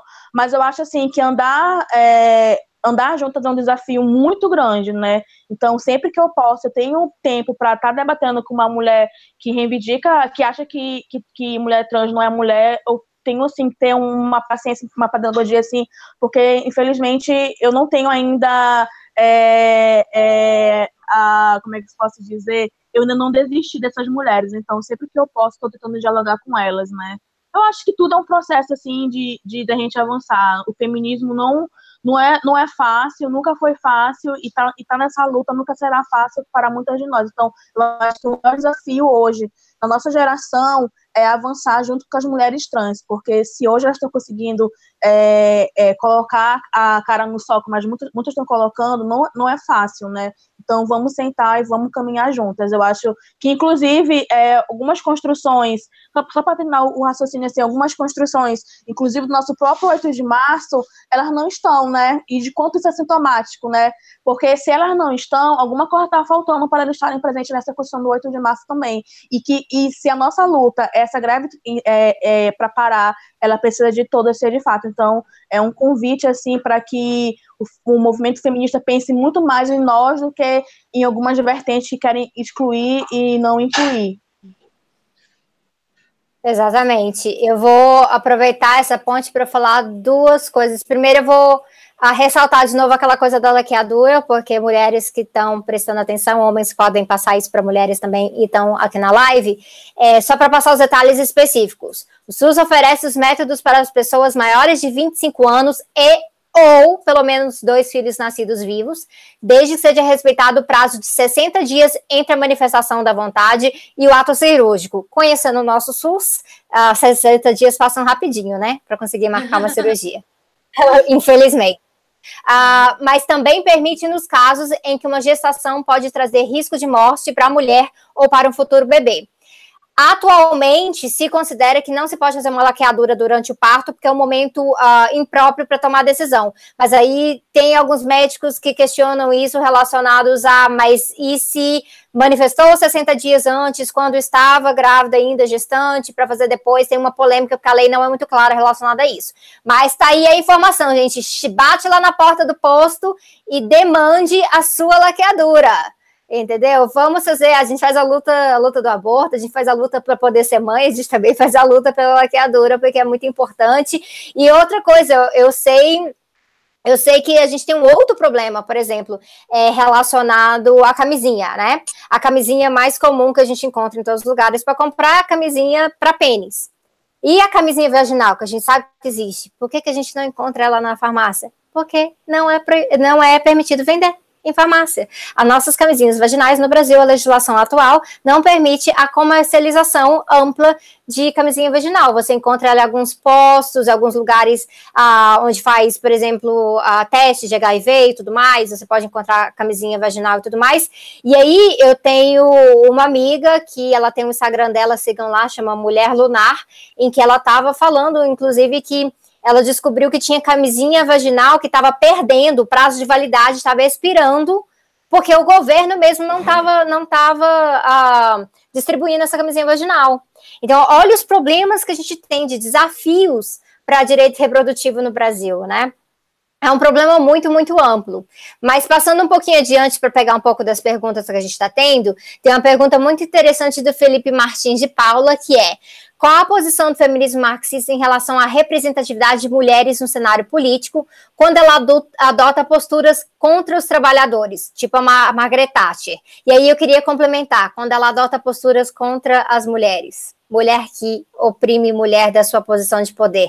Como é que a gente trata dessas mulheres que não são os grandes sujeitos do machismo, mas elas têm poder suficiente para, quando elas reproduzem machismo, isso ter efeito sobre as outras mulheres. Isso aí é um, uma contradição gigantesca que a gente encontra na sociedade, né? É, aqui, por exemplo, você falou da Margaret Thatcher e agora a gente tem outra primeira-ministra que é a Theresa May. E quando a Theresa May é, entrou no poder, eu, eu fiquei assim, eu falei, putz, será que eu devia comemorar porque ela é mulher, mas ela é do Partido Conservador? E a, hoje em dia eu estou bem mais resolvida com isso. Eu critico a Teresa May, não é porque ela é mulher que eu acho que ela é a grande salvadora de todas as mulheres. É, ela é uma mulher adotando e implementando medidas super conservadoras, fazendo perto de nada aqui no Reino Unido para mulheres necessitadas. É uma mulher que está é, assinando embaixo é, o corte de recursos para abrigos de mulheres que sofrem violência doméstica. Então, eu acho que a gente critica igual. Agora, eu vou defender a Teresa May quando? Quando ela for atacada porque ela é mulher. Quando sai no jornal é, uma foto dela falando que olha como ela, como a primeira-ministra mostra as pernas e usa um saltinho é, que eles chamam aqui de kitten heel, que é um saltinho assim, um salto pequeno e é analisada essa coisa dela que é ridícula, que ela, ela é quando ela é diminuída é, na roupa dela, quando ela é diminuída do corte de cabelo dela, porque nunca falam isso de, de um primeiro-ministro, né? Aí eu defendo ela quando ela é ridicularizada por ela ser mulher, mas de forma alguma, isso não me impede que eu a critique por ela estar, justamente por ela estar numa posição de poder, alcançada porque ela é uma mulher privilegiada, branca, de uma família que tem dinheiro, que teve acesso aos estudos, é, obviamente que está que tá aberto à crítica, de forma alguma. Você não deixa de criticar uma mulher porque ela é mulher. Se ela é mulher, então a gente não critica, porque ela está ajudando a gente. De jeito nenhum. Não sei se eu entendi direito a pergunta, mas é, para mim é isso. Ninguém está é, salvo de críticas por, por causa do, do, do seu gênero, né? Existe é mulher que perpetua machismo em diferentes níveis. Eu acho que eu ainda sou uma ativista feminista e ainda tenho pensamentos machistas que eu tenho que me policiar o tempo inteiro. Então, imagina uma mulher de um partido conservador muito mais velha do que eu, e ela perpetua em níveis estratosféricos e ela merece ser criticada sim. E tem a questão que, assim, a parte da, da opressão burguesa, né? Então, no, você tá, se você está num partido conservador, né? O caso, o, caso da MEI, o, o, caso da, da taxa nesse sentido, é você vai ter um efeito específico sobre mulheres trabalhadoras também. Né, porque a gente sabe que o capital ele vai moendo pessoas de forma diferente. Tem, tem sim uma certa escadinha relacionada a isso. Por isso que a gente fala do fenômeno da femininização da pobreza, né? Quando você entra. Uh, toda vez que eles escancaram as portas de um sweatshop novo aí, que está produzindo um monte de coisa, o que, é que você encontra? Você encontra um monte de mulher e um monte de criança. E crianças mulheres. Né? Então, isso faz parte dessa dinâmica também. E é por isso que a gente fala assim: não basta é, pelo menos na, na, posição do feminismo marxista, é isso. Não basta ser feminista. Ah, tem, por exemplo, uma, uma, mulher que é do feminismo liberal, dilemas que a gente encontrou na relação da Hillary Clinton, por exemplo, ah, nas eleições lá dos Estados Unidos, é que ela poderia estar sim representando, mas aquela ideia de, ah, foi lá e quebrou o teto de vidro. Quebrou mesmo. Quebrou para quem? Será que as políticas públicas que ela vai defender vão realmente beneficiar outras mulheres para que elas, ah, que elas uh, consigam prosseguir no mesmo caminho? Será? a maior parte das vezes não. Problemas que a gente encontra quando a gente tem mulheres do nosso Congresso hoje, que a gente vê ali na, na Câmara dos Deputados, apenas 10%. São mulheres, isso é absurdo, considerado uma sociedade que a gente praticamente meio a meio em, em divisão de gênero, e realmente, se você olhar para todas as mulheres ali, você vai encontrar mulher que está fazendo a luta contra o aborto uh, contra a legalização do aborto, você vai encontrar mulher que está defendendo o Temer. Então, como é que a gente lida com uma situação dessa? Mas, ao mesmo tempo, não quer dizer que aquela mulher não sofra machismo de uma outra forma também que é esse exemplo que a Elô teve, e foi uma coisa que a gente viu com a Marcela Temer, né? Aquela, aquele caso da.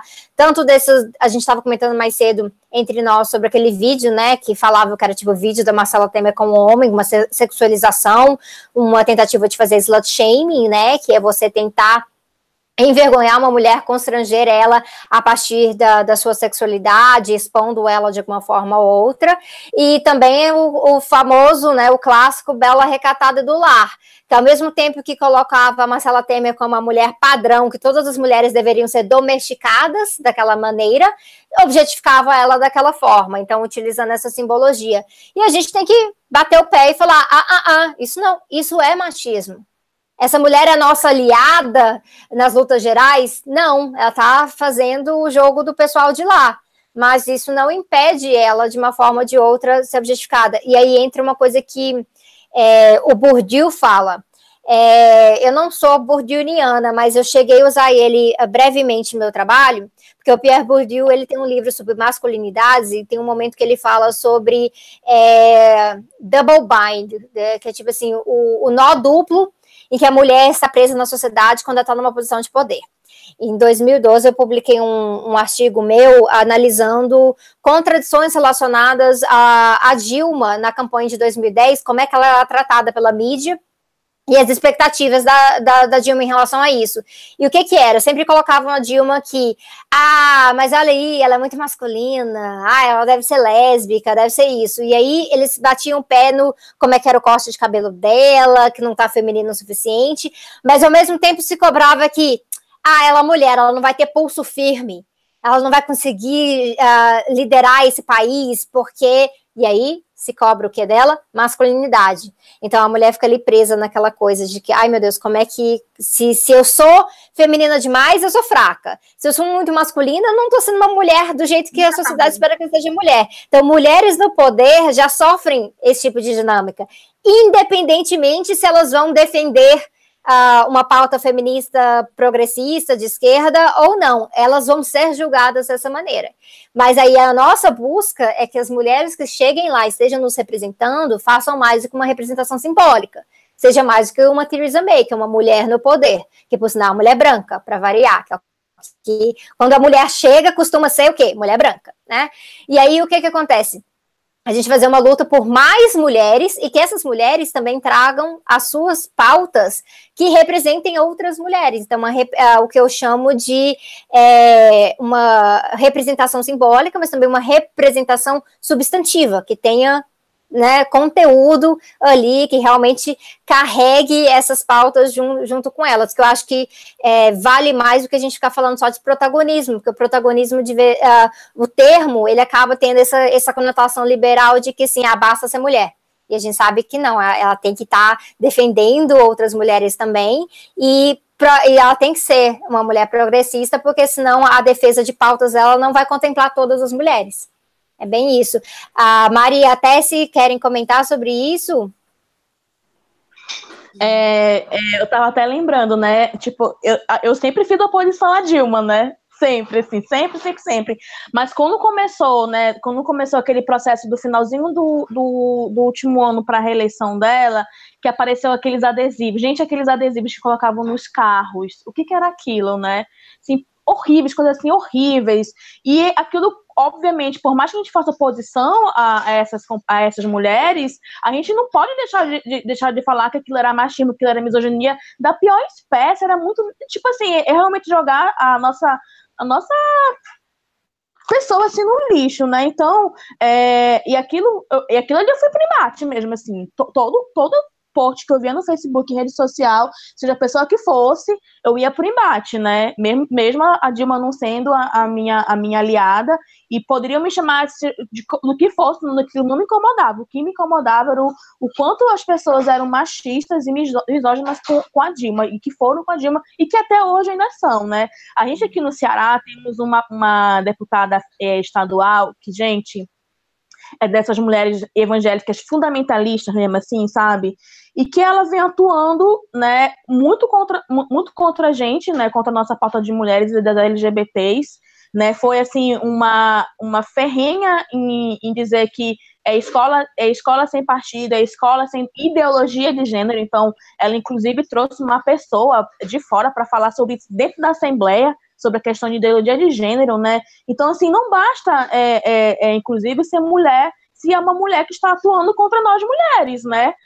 E, e, e, isso é, é, a gente fala a, luta pela cota é, mais mulheres na política, né? Mais mulheres ocupando os cargos de poder. Mas mesmo assim, né? Mesmo que essa cota seja su suprida, né? Será que não vai ser suficiente se essas mulheres não estiverem aliadas com a gente, né? Se elas se aliarem com, com, com os homens e ainda se aliarem contra tudo que a gente vem construindo. Então, é, fica essa, essa reflexão, né? Quando a gente se, se assume feminista, né? Só feminismo recortadinho só para aquelas mulheres que estão no campo da esquerda do campo progressista, mas é para todas as mulheres, inclusive aquelas que a gente frontalmente tem um embate é, político, né? Então, é, e isso faz com que a gente, inclusive, muitas das vezes consiga construir movimentos mais amplos, porque a gente dá uma paradinha aqui, a gente demarca algumas coisas aqui e é onde a gente consegue caminhar e vamos juntas.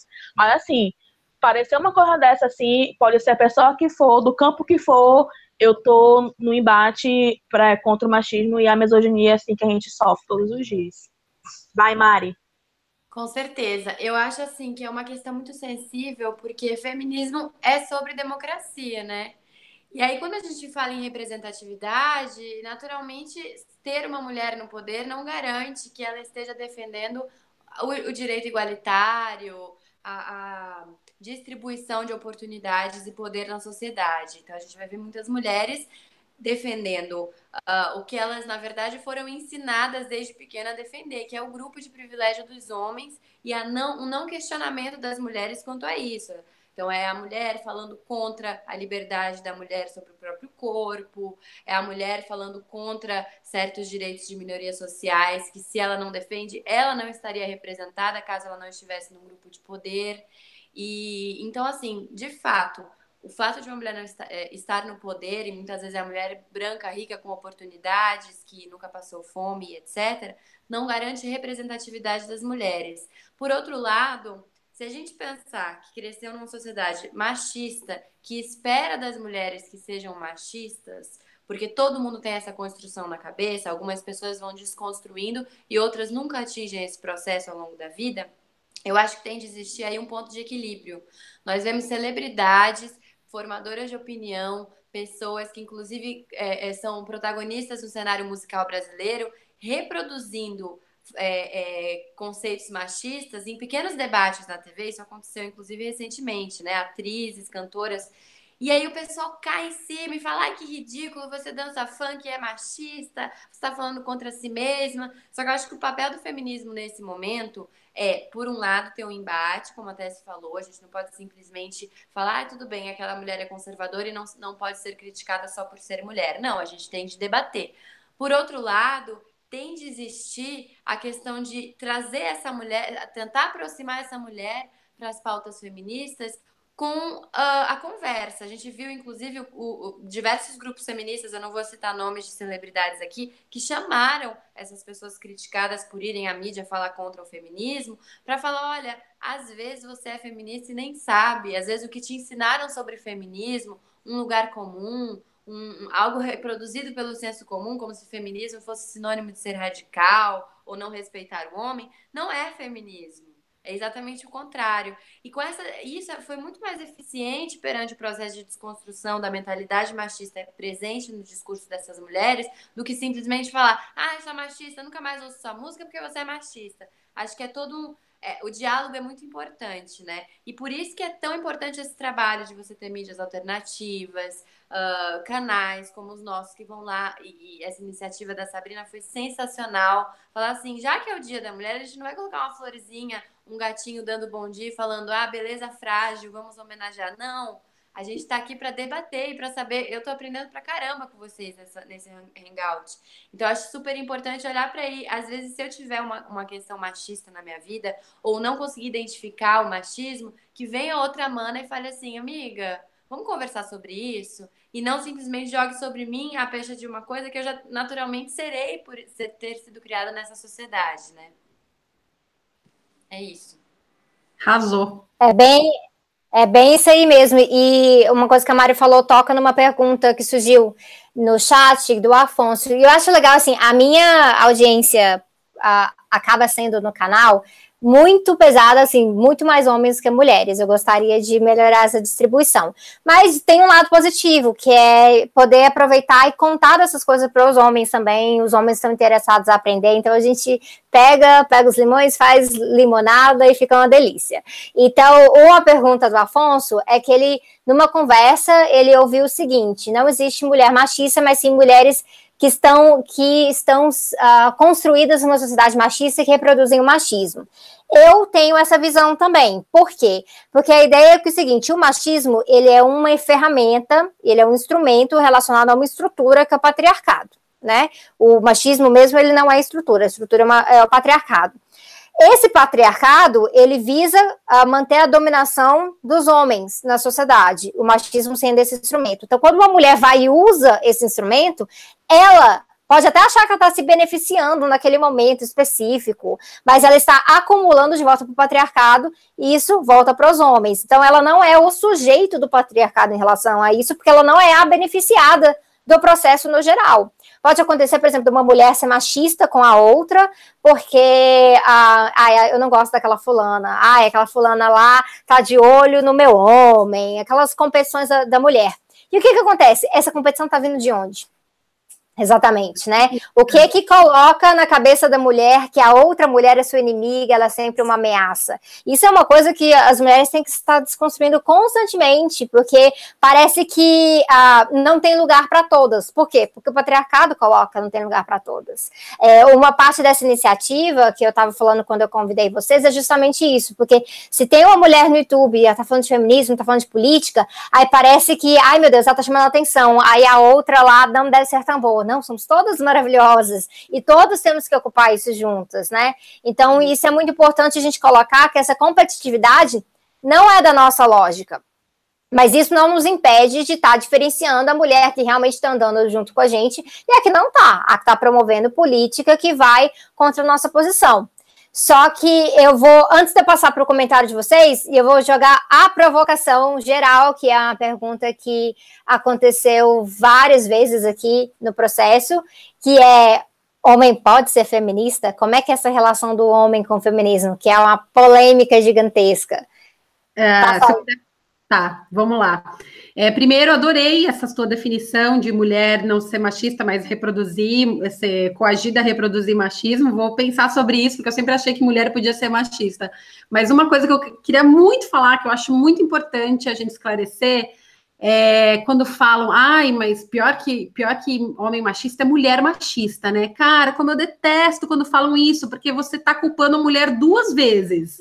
A mulher já se ferra por ser mulher. Aí você, ela, a mulher é machista, você acha que ela é pior que o homem? Peraí, não, não é bem assim, tá? É, quando a pessoa é machista ou reproduz machismo, ela não é melhor ou pior por ser homem ou ser mulher. Você não pode apontar o dedo duas vezes para a mulher, porque como a Sá está falando aí, tipo, ela, ela, é, ela é mais uma, uma mulher que reproduz machismo, é mais uma ferramenta do patriarcado, né? Ela acha que ela está se beneficiando, mas ainda vai, aquele negócio pode voltar para ela a qualquer minuto, né? Sobre homem feminista. Eu não sei se vale muito a pena a gente ficar se discutindo. Homem pode ser feminista ou, ou é pró-feminista. O que, que a gente fala? O que eu acho que a gente tem que discutir é a posição do homem no no, nos movimentos feministas que não tem que ser de protagonismo, não tem que ser de, de fala, tem que ser de ação. Ele tem que escutar, saber ouvir e ajudar de acordo com, com o que a gente pede. Você a ajuda é muito bem-vinda, mas não é a ajuda que você acha que a gente precisa. Você tem que perguntar o que, que você quer.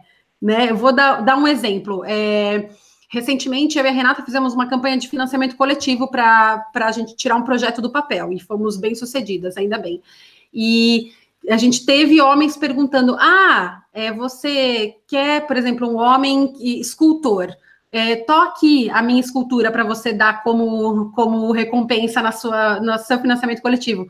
Não, a gente não quer a sua escultura como recompensa. A gente quer que você compre uma, uma outra coisa. A gente quer o dinheiro, a gente, não quer, a gente não precisa de mais recompensa, a gente precisa que você espalhe para os outros homens. Ele não perguntou para a gente o que a gente precisava. Ele simplesmente falou: olha, tá aqui, que legal que vocês estão fazendo, tá aqui. E eu sei que era bem intencionado, mas mostra como é, muitos homens acham que eles têm a solução para ajudar a gente quando eles não nem perguntam o que, que a gente está precisando.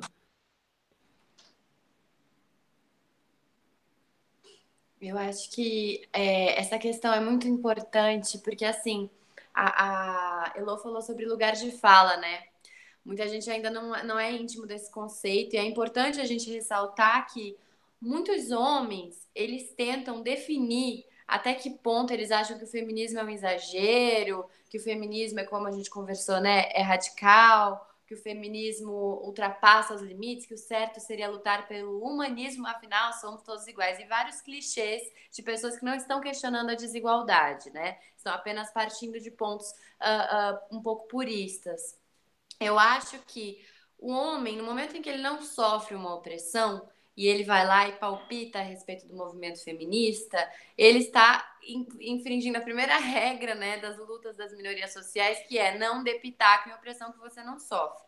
É lógico que o debate democrático não existe aí, é, e essa, essas lutas de movimentos sociais não existe para calar a voz de ninguém. Então é muito bem-vindo. Só que é como a Elo falou, o homem não tem de ser protagonista, né? O homem tem de.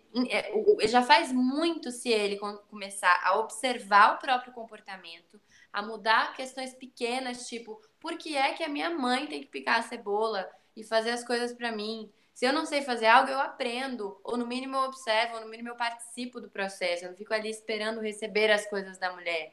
Porque é que uh, quando eu sujo alguma coisa, alguém vem e limpa para mim? Por que, que, é, por que, que eu tenho essa. Dentro de casa, essa postura tão passiva de esperar que a mulher resolva meus problemas, né? E fora de casa, essa postura tão. Uh, é, meio de algoz. Não digo de algoz, mas assim. É uma espécie de, de chefão, né? eu ganho dinheiro, então eu controlo como você vai gastar. E a mulher fica sempre nessa posição de dependência. Então, o homem, quando, quando o movimento feminista ri do homem feminista, chama de feminista, né? Aquele esquerdomacho, aquele homem, ele não está querendo afastar o homem do, da, da, do pensamento, da racionalização do machismo. Ele apenas quer que o homem pare de se beneficiar desse discurso para ser protagonista novamente. O homem pense que sabe tudo sobre feminismo e use dessa, dessa estrutura para se aproximar das mulheres de uma forma para ganhar novamente privilégios, né? O cara que se diz feminista se aproxima das mulheres, namora mulheres e seduz mulheres com essa com essa esse discurso e na prática ele não é. Ele pelo menos não, não, não se observa, não se policia para parar de, de construir esse machismo diariamente. Ele acaba sendo aquele cara que uh, fica bravo se a mulher não quer transar e, e usa a máxima do ah, você não me ama mais. Então, uh, antes do homem se sentir no direito de se considerar feminista e tal, ele pode se aproximar do debate sendo menos machista nas atitudes. Eu acho que já é um grande passo, muito mais que definir quem pode e quem não pode falar. Eu acho que é por aí. Eu vou passar para a Tessie, porque a Tessie tem um vídeo com a Luísa sobre lugar de fala, que é muito legal para problematizar essa coisa um pouquinho. Mas é, é, o que eu acho interessante aqui é realmente essa questão da falar e agir. Né? O maior desafio que a gente tem quando os homens se envolvem com o movimento de mulheres, movimento feminista, é que eu, eu sou da posição que pitaco, pitaco acompanhado de ação coerente é bem-vindo. Essa ação coerente, ela é relacionada com você ouvir também, porque ouvir também é um tipo de ação. Você aprender também, não chegar tentando explicar, ah, é assim que isso funciona. Por exemplo, no movimento de mulheres, a gente tem atividades que são autogestionadas e tem atividades abertas. Aí tem homem que fica absolutamente lívido de que, como assim, tem uma atividade como é que é? segregacionista que não permite homens e tudo mais, a gente já tem tão poucos espaços na sociedade que são inclusivos de mulheres, que as mulheres terem espaços específicos para tratar de estratégia do movimento, para ouvir suas próprias experiências. Por exemplo, quando eu falo assim, existem espaços na, na militância feminista que porque a sociedade é tão doente, que são espaços de cura, praticamente. É para a gente estar tá lidando com todos os problemas que a gente passou, e às vezes você está relatando experiências de misoginia que você passou na frente com um monte de homem lá, que às vezes vai estar tá pensando, ah, isso aí, não é, isso aí não é isso, não. Isso aí acontece com isso também, porque eu conheço tal pessoa.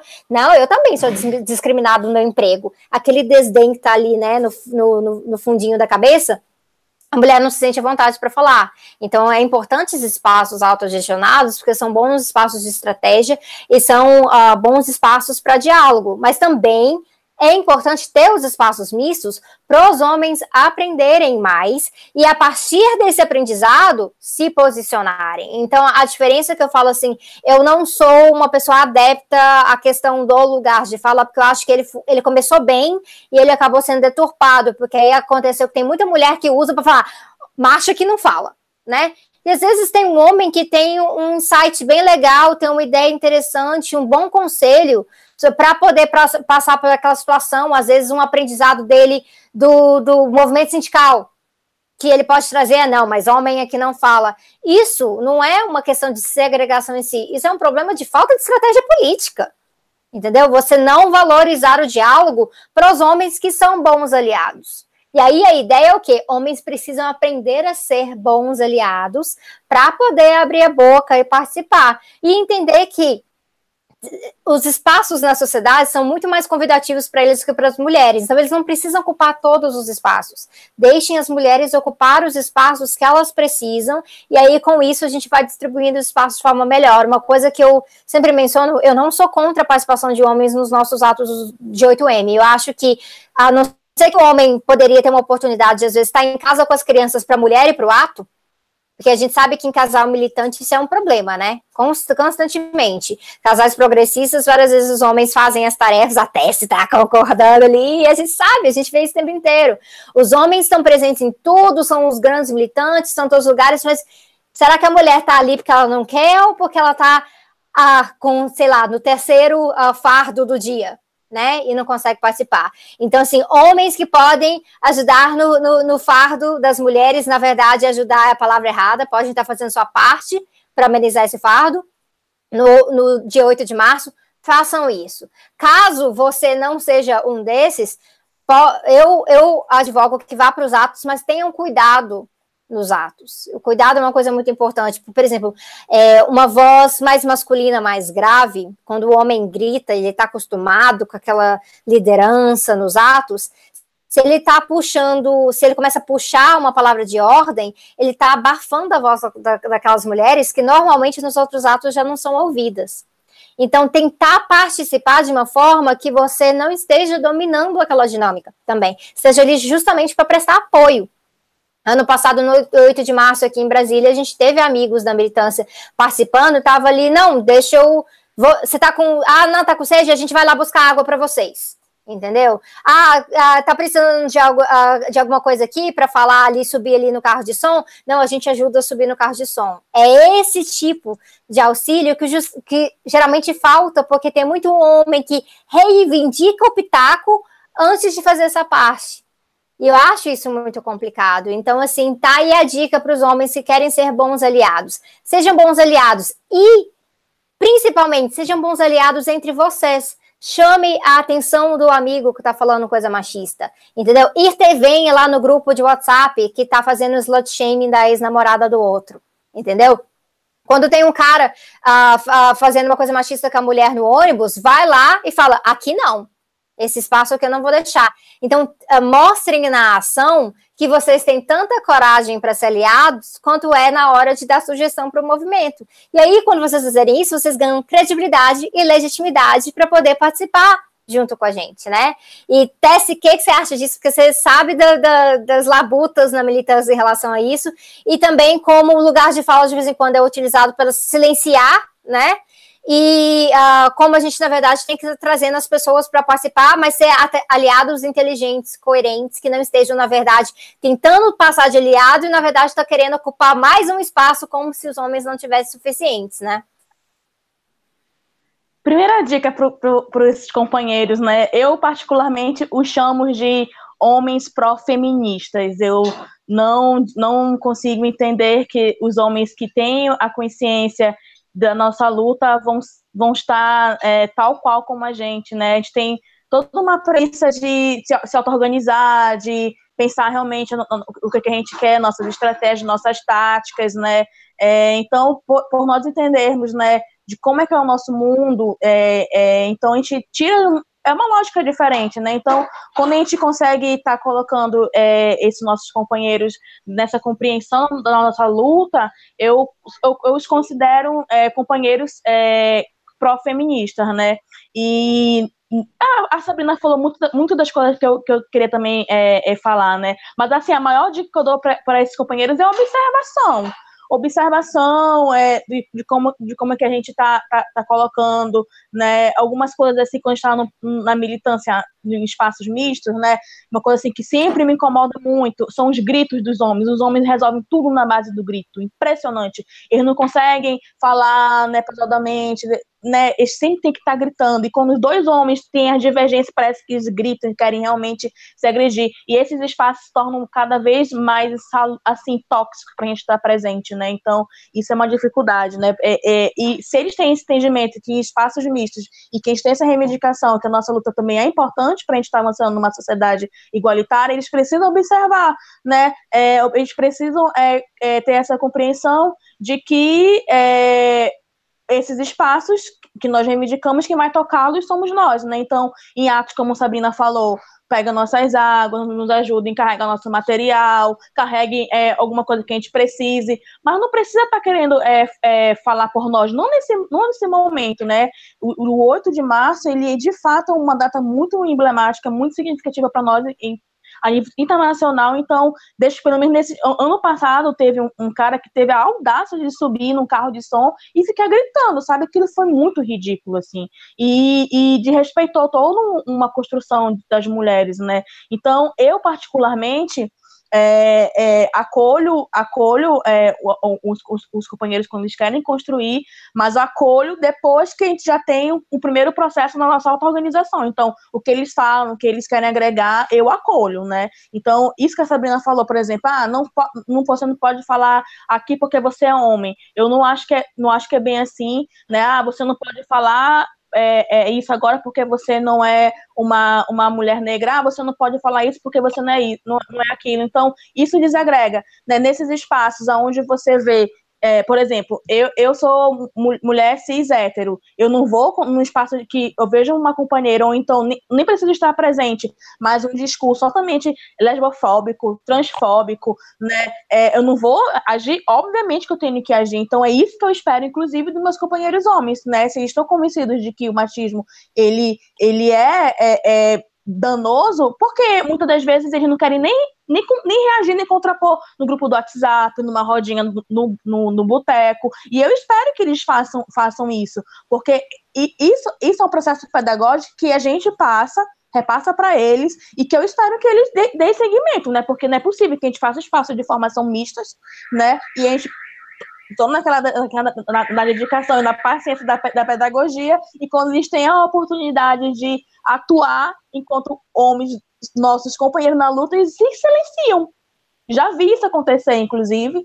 Já, já tive depoimentos de companheiros tirar a testa, eu fui covarde, assim, assim, assim, porque, quer dizer, na hora ele não conseguiu, não conseguiu agir, mas depois caiu a ficha e ele se sentiu culpado recentemente aconteceu os casos com, com, um amigo meu. Então, é isso que a gente espera, né? Que esse, esses homens eles tenham o convencimento suficiente de agir em momentos pontuais. Né, na mesa do bar, no grupo do WhatsApp, no Facebook, porque é isso que a gente espera deles, aliados à nossa luta feminista. Exatamente. E tem uma coisa, né? É que tem eu vou trazer só mais duas perguntas e a gente vai encerrar. E é uma aqui que eu acho que se relaciona muito com isso, que é homem sofre machismo? É, sobre ah, homem não pode chorar, ou a própria estrutura ah, relacionada, por exemplo, ao alistamento obrigatório no exército, né? Que é uma relação patriarcado de, uh, de masculinidade hegemônica, que é guerreira, vai para a guerra e mata e tudo mais, mas também tem a ver com o capitalismo, com o imperialismo, com forma de se relacionar a isso, qual é o papel do homem na sociedade e tudo mais. E aí tem homem que fala assim: ah, essas mulheres aí, elas na verdade, eu quero ver, já que, já que vocês querem uh, os direitos dos homens, por que, que vocês também não lutam pelo alistamento obrigatório de mulheres? Aí eu falo: não, vocês têm que lutar para o alistamento de homens parar de ser obrigatório. Exatamente. Não, não, deveria ser assim. Então, assim, tem tanta luta pro homem que eu sou da posição que sim, homem sofre machismo, porque o, a, o processo de dominação ele vai tentar encaixar homens também em papéis específicos de acordo com o que pode ser extraído dele na sociedade, né? Então, pro uh, falar que assim, ah, o homem não pode chorar é por quê? Porque manter essa imagem do homem extremamente racional e duro traz um benefício para todos os homens que eles precisam ser temidos. E aqui aqueles homens que não conseguem se encaixar nessa dinâmica, eles acabam sofrendo machismo sim. Só que é papel das mulheres ir, lá e fazer isso? Mulheres, por exemplo, que isso está acontecendo com os próprios filhos, elas podem educar e, como mães, participarem para que isso não ocorra mais. Mas os homens, cara, vocês já têm tanta voz na sociedade. Levantem a voz para falar que vocês podem chorar sim. Levantem a voz contra a obrigatoriedade de coisas que vocês não concordam. É, é importante vocês, a, a, a parte em que o patriarcado lhes toca de uma forma que não consideram favorável, vocês têm as ferramentas na mão para fazer isso. Não cobrem das mulheres mais uma coisa de, de, nesse prato gigantesco que a gente tem de coisa para fazer uh, na luta contra o patriarcado, né?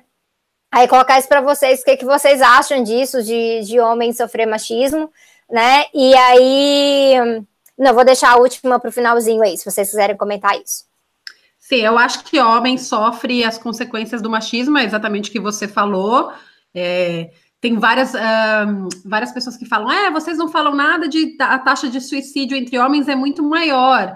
E sim, é muito maior. E justamente masculinidade tóxica é uma das, um dos problemas, é uma das coisas que causa essa, que a taxa de suicídio seja maior, do homem que ele não consegue atender essas expectativas do homem de ser provedor, de ser forte, de ser pegador, e, e, tem também um monte de, de estereótipos de beleza que estão ganhando força, mas é isso que você falou, né, Sá? A gente não pode é, pegar todas as lutas, alistamento materno, alista, alistamento materno, olha isso, alistamento militar obrigatório é um absurdo, mas espera lá, é, daqui a pouco vocês estão querendo que as feministas lutem também, é, sei lá, pelos golfinhos, pelas baleias, que eu sou super a favor de lutar pelos animais, mas a gente não pode é, abraçar todas as causas. A gente está carregando um peso muito grande já no, sobre os nossos ombros, né?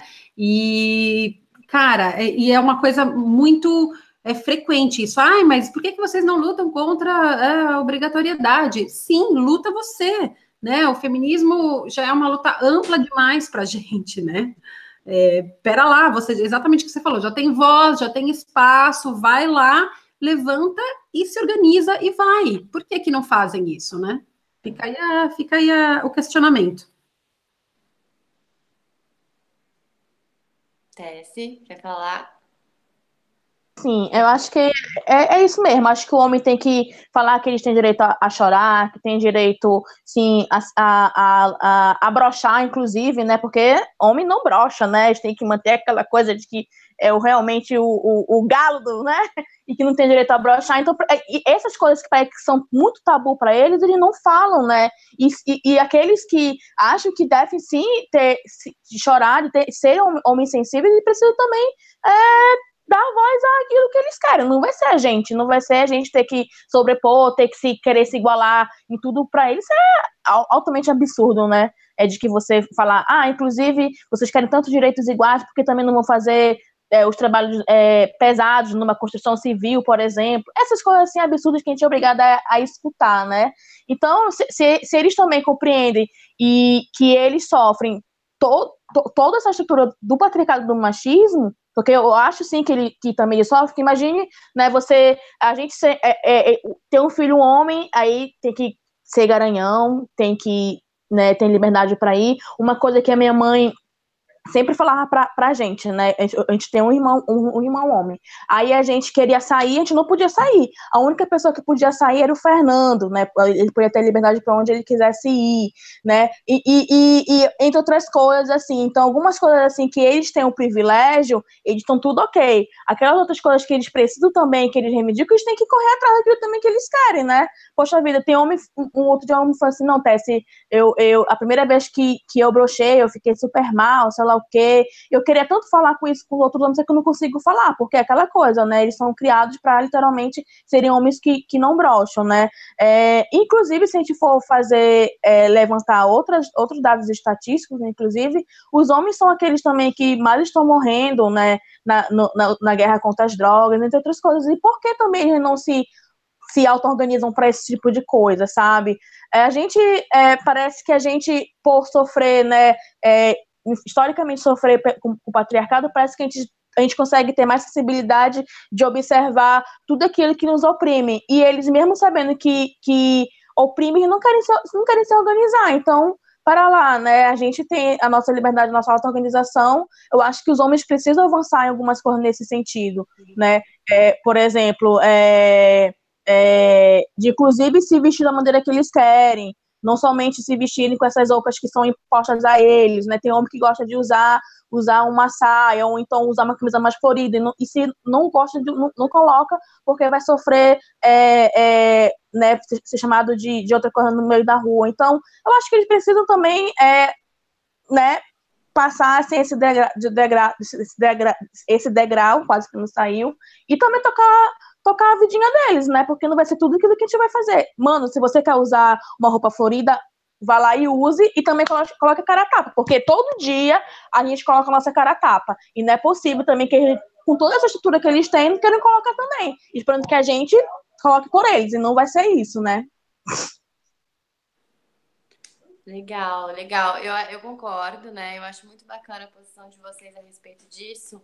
E eu queria complementar é, com um exemplo de, de machismo dentro do universo masculino, que pode ser usado em paralelos assim, sempre que o homem toma alguma atitude que seria esperada pela sociedade machista como advinda da mulher. Então, por exemplo, o homem LGBT, o homem cis, homossexual, ele muitas vezes é desvalorizado porque ali no inconsciente das pessoas, ou até mesmo no consciente, é como se ele quisesse por uh, uh, ter comportamentos que são uh, relacionados ao universo feminino ou associados pelas pessoas ao universo feminino, é como se ele quisesse se parecer com a mulher e que estar na condição de mulher, como na, na sociedade machista é inferior, esse cara está saindo de uma posição de superioridade para se assemelhar à, à porcaria que é ser uma mulher. Então, para começar, o homem LGBT é muito desrespeitado nesse, nesse âmbito, né? Da mesma forma, uh, o, os homens que respeitam as mulheres, que não, como se dizem, como se diz popularmente, né, não avançam o sinal, que ouvem o que a mulher diz, e que não, não forçam a mulher a fazer o que eles querem, são muito ridicularizados entre os amigos, né? Quando o machismo se perpetua. Como assim você não transou com a mulher? Ah, ela não quis. Ah, sabe? Como assim? É como se o cara tivesse ali uma missão e a missão nunca passa por ouvir o que a mulher precisa e quer. A missão sempre passa por cumprir o objetivo a que ele se propôs. Não importa quantos direitos e, e, e tenham de ser desrespeitados para isso, né? E outra situação é da criança que já desde muito cedo no ambiente familiar ou escolar, né, na vida na vida acadêmica, ela é cobrado do, do, garoto que ele tenha comportamentos como que a Sabrina citou de uh, uh, masculinização, né, do comportamento. Uh, ele tem que. Eu já vi situações ridículas em famílias falando, mostra o piu-piu, aí o menino põe o pênis pra fora, todo mundo é!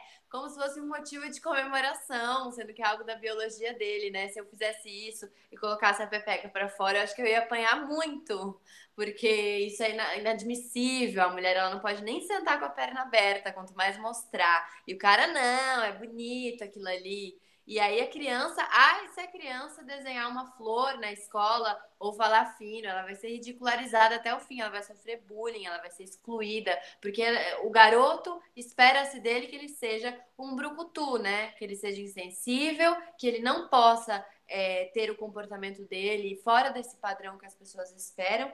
E eu acho que nesse sentido, quando o homem tem comportamentos que, entre aspas, muitas aspas, se assemelham ao que se espera da mulher, sensibilidade, que na verdade também é uma forma de machismo, porque sensibilidade deveria vir do ser humano, né? De todo mundo que sente, não da mulher, só porque a voz dela é mais fina e coisas muito superficiais, né? Então, sensibilidade, cuidado, respeito, quando o homem tem isso, ele é ridicularizado, ele é inferiorizado. Acho que é nesse sentido que ele sofre machismo. Na verdade, não é nem sofre machismo, é quando o peso da cultura machista recai também sobre o comportamento do homem, quando ele está mais próximo do que se espera de uma mulher. Sim. É, é bem por aí mesmo. E aí, o que, que acontece, né? É, essa dinâmica de, às vezes, homens que, que sofrem ou, estão sofrendo esse peso, né, do, do machismo sobre eles, e eles ficam com expectativa que as mulheres que são feministas resolvam para eles também, eles vão ficando com ressentimento do feminismo, mas ao mesmo tempo tem uma visão aí, que é essa pergunta, comentário que eu deixei para o final, que várias pessoas ali no chat falaram que se relacionadas a ah, eu até eu apoio o feminismo, mas não sei, acho que as mulheres estão muito raivosas, estão muito ressentidas. E eu falo, é isso mesmo. a gente está com muita raiva, a gente tem muito ressentimento, a gente tem muita indignação. E é aquela coisa, não confunda a reação do oprimido com a violência do opressor. Quando você passa por muita coisa, por muito tempo calado, em algum momento aquilo ali estoura. O mais importante é que eu espero que quando essa explosão ocorra, que ela ocorra na luta de uma forma propositiva para a gente mudar essa coisa toda e não só ficar ali sem andando que nem uma barata tonta, né? Nesse sentido. Então, uma coisa para, por exemplo, eu pensava, a Mari no começo do, do da live, né, mencionou que no, no, no, começo do seu canal, você sofria muito machismo nos comentários, sei lá, e expunha, né? E eu, no começo, eu fazia muito isso. Eu criei um, até um muralzinho, tipo seu e tal, porque, olha, gente, olha isso. E eu ficava, caraca, olha isso, olha que absurdo. E aí as pessoas assim falavam, ah, Sabrina, força, solidariedade. É legal no começo, mas depois as pessoas começaram, ah, não, você tá reclamando demais. Nossa, vai só reclama. Por que, que você não fica aí 10 horas falando dos comentários positivos, que são ótimos, que são maravilhosos? Aí eu falo, gente, eu falo dos positivos, mas, cara, os negativos têm, uma, têm um impacto específico na minha vida, porque eles não são só gente falando assim, ah, sua chata. não é uma coisa comum. É uma linguagem, é uma ferramenta específica para pegar, naquele caso, você ser mulher, entendeu? E às vezes até disfarçado. Nossa, gente, bonita e inteligente. E tá achando que é elogio. Entendeu? E caraca, não é assim que funciona. Você tá aí reproduzindo essa dualidade e aí tá achando que tá elogiando. Não, isso também é um tipo de opressão. Então a gente vai ficando de saco cheio. E a gente reclama mesmo. E, cara, deixem a gente reclamar, parem de regular como que as mulheres devem responder à opressão que elas sofrem né? É uma, é uma coisa impressionante isso. Se espera que o movimento feminista seja pacifista e bonitinho e a gente faça um abaixo assinado contra o machismo e pare por ali. Não, a gente vai gritar, a gente vai fazer barulho, a gente vai reclamar sim. É muito importante que a, as nossas reações não sejam uh, reguladas. Eu tenho uma coisa, por exemplo, quando quando tem encheção de saco no canal e o pessoal enche o saco mesmo, assim, eu vou e pistolo. Diz, Nossa, Sabrina, não esperava isso de você e tudo mais. Por que, que você tá agindo assim? Chegou ao ponto de, na live passada, uma pessoa encher tanto o saco que eu dei um, uma respostona nela, ridícula. E aí achei a pessoa ridícula, ridícula mesmo.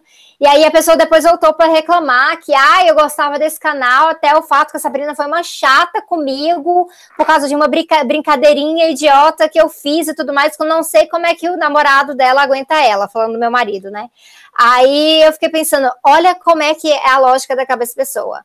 Ela faz uma brincadeira idiota, eu chamo a atenção dela, mas não posso. Ela, Sabrina foi chata porque chamou a atenção. Né? Olha como é que funciona a cabeça da pessoa. Ela não pode ter uma reação que é a reação esperada. Você foi idiota, a, a pessoa tem direito de rebater você. E aí, quando é isso, ainda coloca que azar do quê? Do homem. A preocupação sempre volta para o homem. Aquela mulher é uma posse, ela é um objeto. A relação importante é como isso afeta o homem na vida dela. E não o fato de que meu marido acha o máximo que eu sou uma mulher que eu tenho a minha própria voz e eu disputo meu próprio espaço e a gente se acompanha junto na luta e tudo mais. Isso não é visto, né? Porque a, a, a ideia é regular como é que a mulher se expressa no, na própria luta dela. Então, eu deixo meu recado e, uh, em relação a isso que feminismo tem ressentimento? Tem ressentimento, tem raiva, tem muita raiva. A diferença é que né, a gente não está promovendo uma misandria para ir sair aí matando homens. A ideia não é essa. A ideia é pegar a nossa raiva acumulada desses uh, milhares de anos de opressão e de dominação patriarcal e colocar isso para pôr um fim nessa coisa de uma vez por todas. A ideia é essa. E a gente não vai ser regulada. E eu passo para vocês, esse é o nosso último comentário. Eu quero que vocês deixem o seu comentário, mas também falem novamente para o pessoal seguir o canal maravilhoso de todas vocês. E muito obrigada por participarem. Quem quer ir primeiro? Eu vou então. É, eu que agradeço pelo convite, me senti super acolhida quando você me mandou uma mensagem. É, só que eu, colocando esse negócio da raiva e do ressentimento, é, aqui talvez no Brasil, não sei se isso foi divulgado, mas aqui recentemente se celebraram os 100 anos de que algumas mulheres ganharam direito ao voto feminino. E parte do movimento sufragista aqui na, na Inglaterra foi violento. As mulheres quebraram vidraças, se algemaram nas grades do parlamento, fizeram greve de fome, se jogaram em frente aos cavalos da polícia. E hoje em dia, é, homens e mulheres celebram o que essas mulheres fizeram. E, e, essas mesmas pessoas condenam o que algumas feministas fazem hoje, de estarem com raiva, de fazer marcha, de escrever cartazes. Então, gente, vamos, vamos pensar um pouquinho aí. Olha o que, as, o que as sufragetes tiveram que fazer há 100 anos, mais de 100 anos, né? Que 100 anos foi quando elas conseguiram. É, e hoje em dia a gente não é autorizada nem a, a ter raiva é, para esses homens e, e que, que, questionam o nosso ressentimento, a nossa raiva, a nossa vontade de gritar, de falar alto, de perder a paciência mesmo, é o seguinte, a gente só, se coloca um pouco nos nossos, no, nossos, no nosso lugar, sabe? Desde que a gente nasceu, a gente sofre microagressão. A gente é chamada de gostosa na rua e tem que levar como elogio é, mão na bunda é, na balada, sempre, toda, toda a minha adolescência, quando eu fui na balada, sempre, para mim era normal, fazia parte. Colocarem a mão na minha bunda, puxarem meu cabelo, andar na rua e colocarem a mão por baixo da minha saia, é, me chamarem de puta, simplesmente um, um, desconhecido passa de carro, buzina, me chama de puta, sabe? É, são algumas coisas que eu lembro agora. Na minha família, ser esperado que as mulheres fossem lavar louça depois do almoço de, de ano novo e os homens ficavam tomando cerveja e, conversando. São microagressões que a gente sofre todos os dias das nossas vidas e não dá mais. Eu não vou sorrir para isso e ser super paciente e falar baixo e ser educada. Já me falaram, um senhor uma vez me passou na rua e falou: sorria. Por que, que você tá com a cara fechada? Gente, eu não preciso ser boazinha, delicada e meiguinha o tempo inteiro. Não, não tenham essa cobrança de mulheres, porque você jamais falaria para um homem, querido, sorria no meio da rua. Então não fale o mesmo para as mulheres. Sim, tô com raiva, tô ressentida, vou ser grossa, não quero mais ninguém passando a mão na minha bunda enquanto eu estou andando na rua. Então, se passar, eu vou ficar com muita raiva, sim. É isso. e quem gostou do que eu falei aqui, do que eu tenho para falar, o meu canal aqui no YouTube é a Conexão Feminista, youtube.com.br Conexão Feminista. E estamos também nas redes sociais com, com, com esse mesmo nome. E agora, no mês de março, a gente até está fazendo um especial, a gente está subindo vídeos todos os dias, vídeos curtinhos, em vez dos hangouts longos, vídeos curtinhos, que sou eu, a Renata, que somos fundadoras do canal, fazemos, ou com, ou com algumas colaboradoras coisa de 5, 10 minutos, os mais variados temas. Então, é isso. Tchauzinho. É dizer, né, que não espere que nós sejamos condescendentes sempre, né?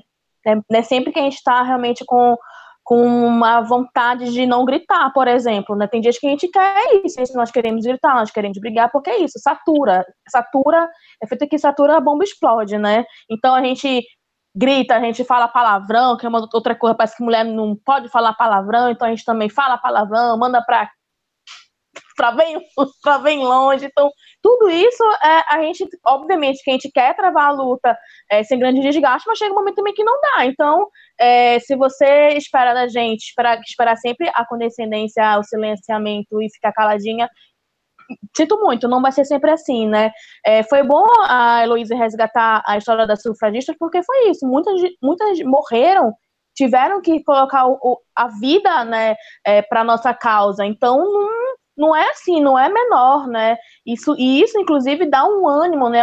A, a minha irmã, ela foi ganha recentemente pro, pro feminismo, sabe?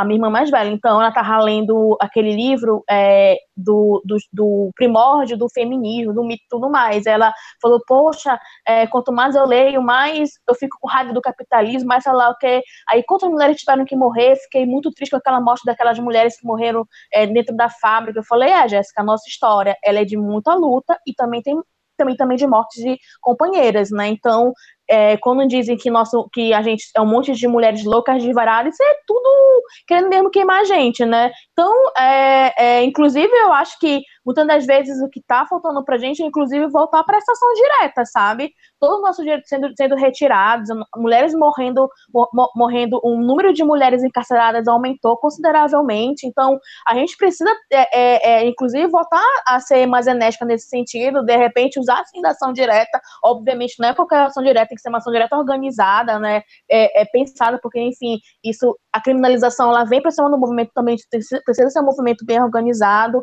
é, é, e é isso, né? Eu espero assim que não somente os, os homens, mas essas mulheres estão nesse processo de se descobrir feministas, né, de se, de se encontrarem nesse local também, é, entender que existe vários tipos de, de, de, feminismo, né, e que, e que o nosso movimento é, é, é sim, ele precisa também ser radical, porque o, o, o, patriarcado ele é tão enraizado que se a gente não for, tiver radicalidade na ação, naquilo que a gente quer, a gente não vai ser ouvida, né? Então não esperem sempre sorrisos e beijos e abraços, porque tem dias que a gente quer exatamente tudo ao contrário, né? A gente quer gritar, a gente quer porque a gente tá de saco cheio mesmo.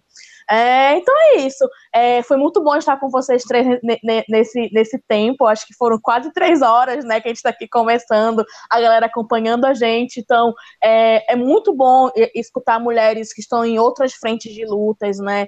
É, é Sabrina, a, a Heloísa, a Mariana. Então, isso é muito bom, porque fortalece a gente. Nossa luta realmente, ela é tão linda, gente. Nossa luta feminista, ela é linda. Ela é linda, porque ela não pensa somente na gente. A gente quer também a emancipação desses homens que parece que não entenderam, não captaram a mensagem ainda, né? Mas espero que eles captem um dia essa mensagem.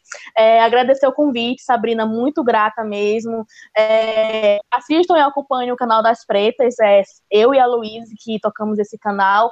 Às vezes tem momentos que, por eu estar em outro espaço de militância, ela tá sozinha, às vezes, por ela estar em outro espaço de militância, sou eu que estou sozinha, mas sempre, a gente sempre está pensando e programando tudo muito juntas, né? Não somente nós duas, mas também temos pessoas também que nos auxiliam para estar tá compondo esse canal. Então, é um canal assim para ganhar o mundo, né? A nossa luta não é só só para viver na, em caixinhas, mas é para ganhar e estar tá conquistando mentes e corações de mulheres, de homens, ultrapassando as gerações, né? Porque só para só para terminar é, a, esse raciocínio, gente. Outro dia eu fiquei tão feliz com isso. A minha mãe foi convidada para é, conversar com uma amiga dela. E essa moça estava passando por vários processos de violência no relacionamento. Aí a minha mãe sentou, conversou com ela. Aí a mãe chegou em casa, minha filha, foi tão bom conversar com ela, porque tudo que, assim, que você fala, fala para mim, eu consegui repassar para ela. Quer dizer, a minha mãe é de uma outra geração, não se reconhece como feminista ainda, porque eu não desisti da minha mãe, né? Mas é isso, a nossa, a nossa luta, ela quer romper, né? É, é, o gênero também, também quer romper a geração, né? Porque aquela senhorinha tá com 60 anos de idade, ela não vai ser convencida, hein? A gente não pode desistir da gente e vamos na luta, meninas. Um beijo para vocês, muito grata mesmo. Isso aí. Gente, é, uma observação que eu acho que eu posso fazer quanto a esse assunto é a seguinte. Já ouvi de várias pessoas que, ah, esse povo que faz manifestação é baderneiro, né? É agitador. O certo seria ter um espaço definido por lei para que uma praça, né, isolada de preferência, para que as pessoas pudessem ir lá e se manifestar. Só que, gente, aquela máxima nunca haverá revolução pacífica me representa muito. E eu não estou nem falando do sentido bélico da palavra, não vou nem entrar nesse mérito, mas assim, a manifestação, o protesto, ele existe para incomodar. Ele existe para tirar as pessoas de sua zona de conforto, para que elas passem a escutar uma voz ou uma ideia que antes era ignorada ou era oprimida. Então, no momento em que, em que a gente uh, protesta, grita, ou que alguém fala, ah, Sabrina, você reclama demais. Demais é uma relação de dimensão, né? Demais em relação ao quê? Quer dizer que existe um, um tamanho é, aceitável de reclamação? Quem define isso? É o macho? É o macho que anda na rua sem medo de ser estuprado? É o macho que, que nunca teve que, que provar a competência dele em relação ao estereótipo, muitas vezes, porque ele não, não é oprimido simplesmente por conta do seu gênero. Ele não morre por ser homem, ele morre por centenas de fatores, mas não pelo simples fato de ser homem. Então, quem está falando isso é, tem sim a capacidade de raciocínio, de debate, mas precisa também aprender a, a compreender aquilo que assola outras minorias das quais ele não faz parte. É tudo um grande debate, né? A gente quer ouvir a opinião de todo mundo, mas a gente quer que a, o protagonismo dessa luta também seja respeitado. Então, reclamar é necessário. A gente tem que, inclusive, fazer essa voz ecoar, né? Sempre que você não gostar de algo, reclame. Algo que eu li muito eh, recentemente, assim, a respeito de interrupção, mulheres que são interrompidas por homens, é tomar esse espaço. Assim como o homem tente fazer esse papel de falar para o amigo, pô, isso é escroto, isso é muito machista. A mulher, quando vê a amiga sendo interrompida, falou, oh, a fulana estava ali terminando uma frase. Retoma isso para que a pessoa comece a se acostumar que ela tende a ouvir a mulher falar até o fim, completar o raciocínio. Eu queria dizer que eu saio desse hangout com muita, muita coisa aprendida. Eu não saio com certezas, porque em vários momentos vocês também me tiraram da minha zona de conforto, apresentando ideias sobre as quais eu nunca tinha refletido. Então, minha primeira vontade de fazer assim que eu tiver um tempo é assistir novamente, ver o que eu falei e em que momento vocês falaram coisas que, pô, pra mim agregaram pra caramba. Igualmente. Três. De verdade, assim, sabe? É, é bom a gente sair cutucada e falar, nossa, eu falei isso, mas eu acho que isso poderia ser aprofundado. Não tá errado, mas tem muito a, a pensar, né? E eu gosto muito do canal de vocês, dos canais de vocês três, cada um com seu jeito, agrega muito. A gente tem de fazer muito isso que essa iniciativa que a Sabrina teve. Sabrina, você é sensacional, assim, além do lado acadêmico eh, consistente, né, que traz um conteúdo de uma forma mais assim que faz a gente entender mais mastigada, porque muitas vezes a gente não tem esse conhecimento na escola, no dia a dia, você tem uma qualidade muito grande que é de ser agregadora, de querer ouvir as pessoas, de dar voz às manas, aos manos e a todo mundo que você pode. Então, assim, parabéns pelo trabalho que você faz e muito obrigada por ter lembrado do meu nome e me trazido para participar disso. Para mim foi muito prazeroso e muito. Uh, uh, complementar a tudo que eu faço, assim, eu quero ter isso sempre. Obrigada. Ah, e assistam o canal Púrpura, que é mais que vermelho, é púrpura. Quem gostou de algum dessa, dessa live, eu acho que pode é, é, procurar mais todos os canais, né? No meu caso, tá como canal Púrpura no YouTube e no Facebook. E vamos fortalecer a voz de todas as manas em conjunto. Beijo. Muito lindo, pessoal. Quer dizer que eu estou muito, muito feliz que essa live lavou a minha alma. Realmente. Oh, é, foi muito bom, porque todas nós sabemos que tem dias que a gente fica desanimada aqui no YouTube. E eu acho que depois dessa conversa com vocês aqui, com a audiência, que foi muito legal, inclusive, é, deu para me trazer uma energia que vai me durar uns meses agora, para aguentar muita pancada. Então, assim, muito obrigada pela participação de vocês. Vocês, cada uma de, da sua forma, com a sua perspectiva, agregaram muito. Eu espero que o pessoal que me acompanha aqui no Tese 11 corra lá, se inscreva no canal das Pretas, se inscreva no Conexão Feminista e se inscreva no canal Púrpura para a gente estar tá criando mais redes e andando junto nisso aí. Valeu, galera. Valeu, audiência, por estar tá acompanhando. Beijo. Valeu, valeu, valeu, Samuel, pela moderação aí, foi ótimo. E um beijo para vocês. Amanhã é 8 de março, bora ocupar as ruas e eu vejo vocês no 13 11 semana que vem. Tchau. Tchau.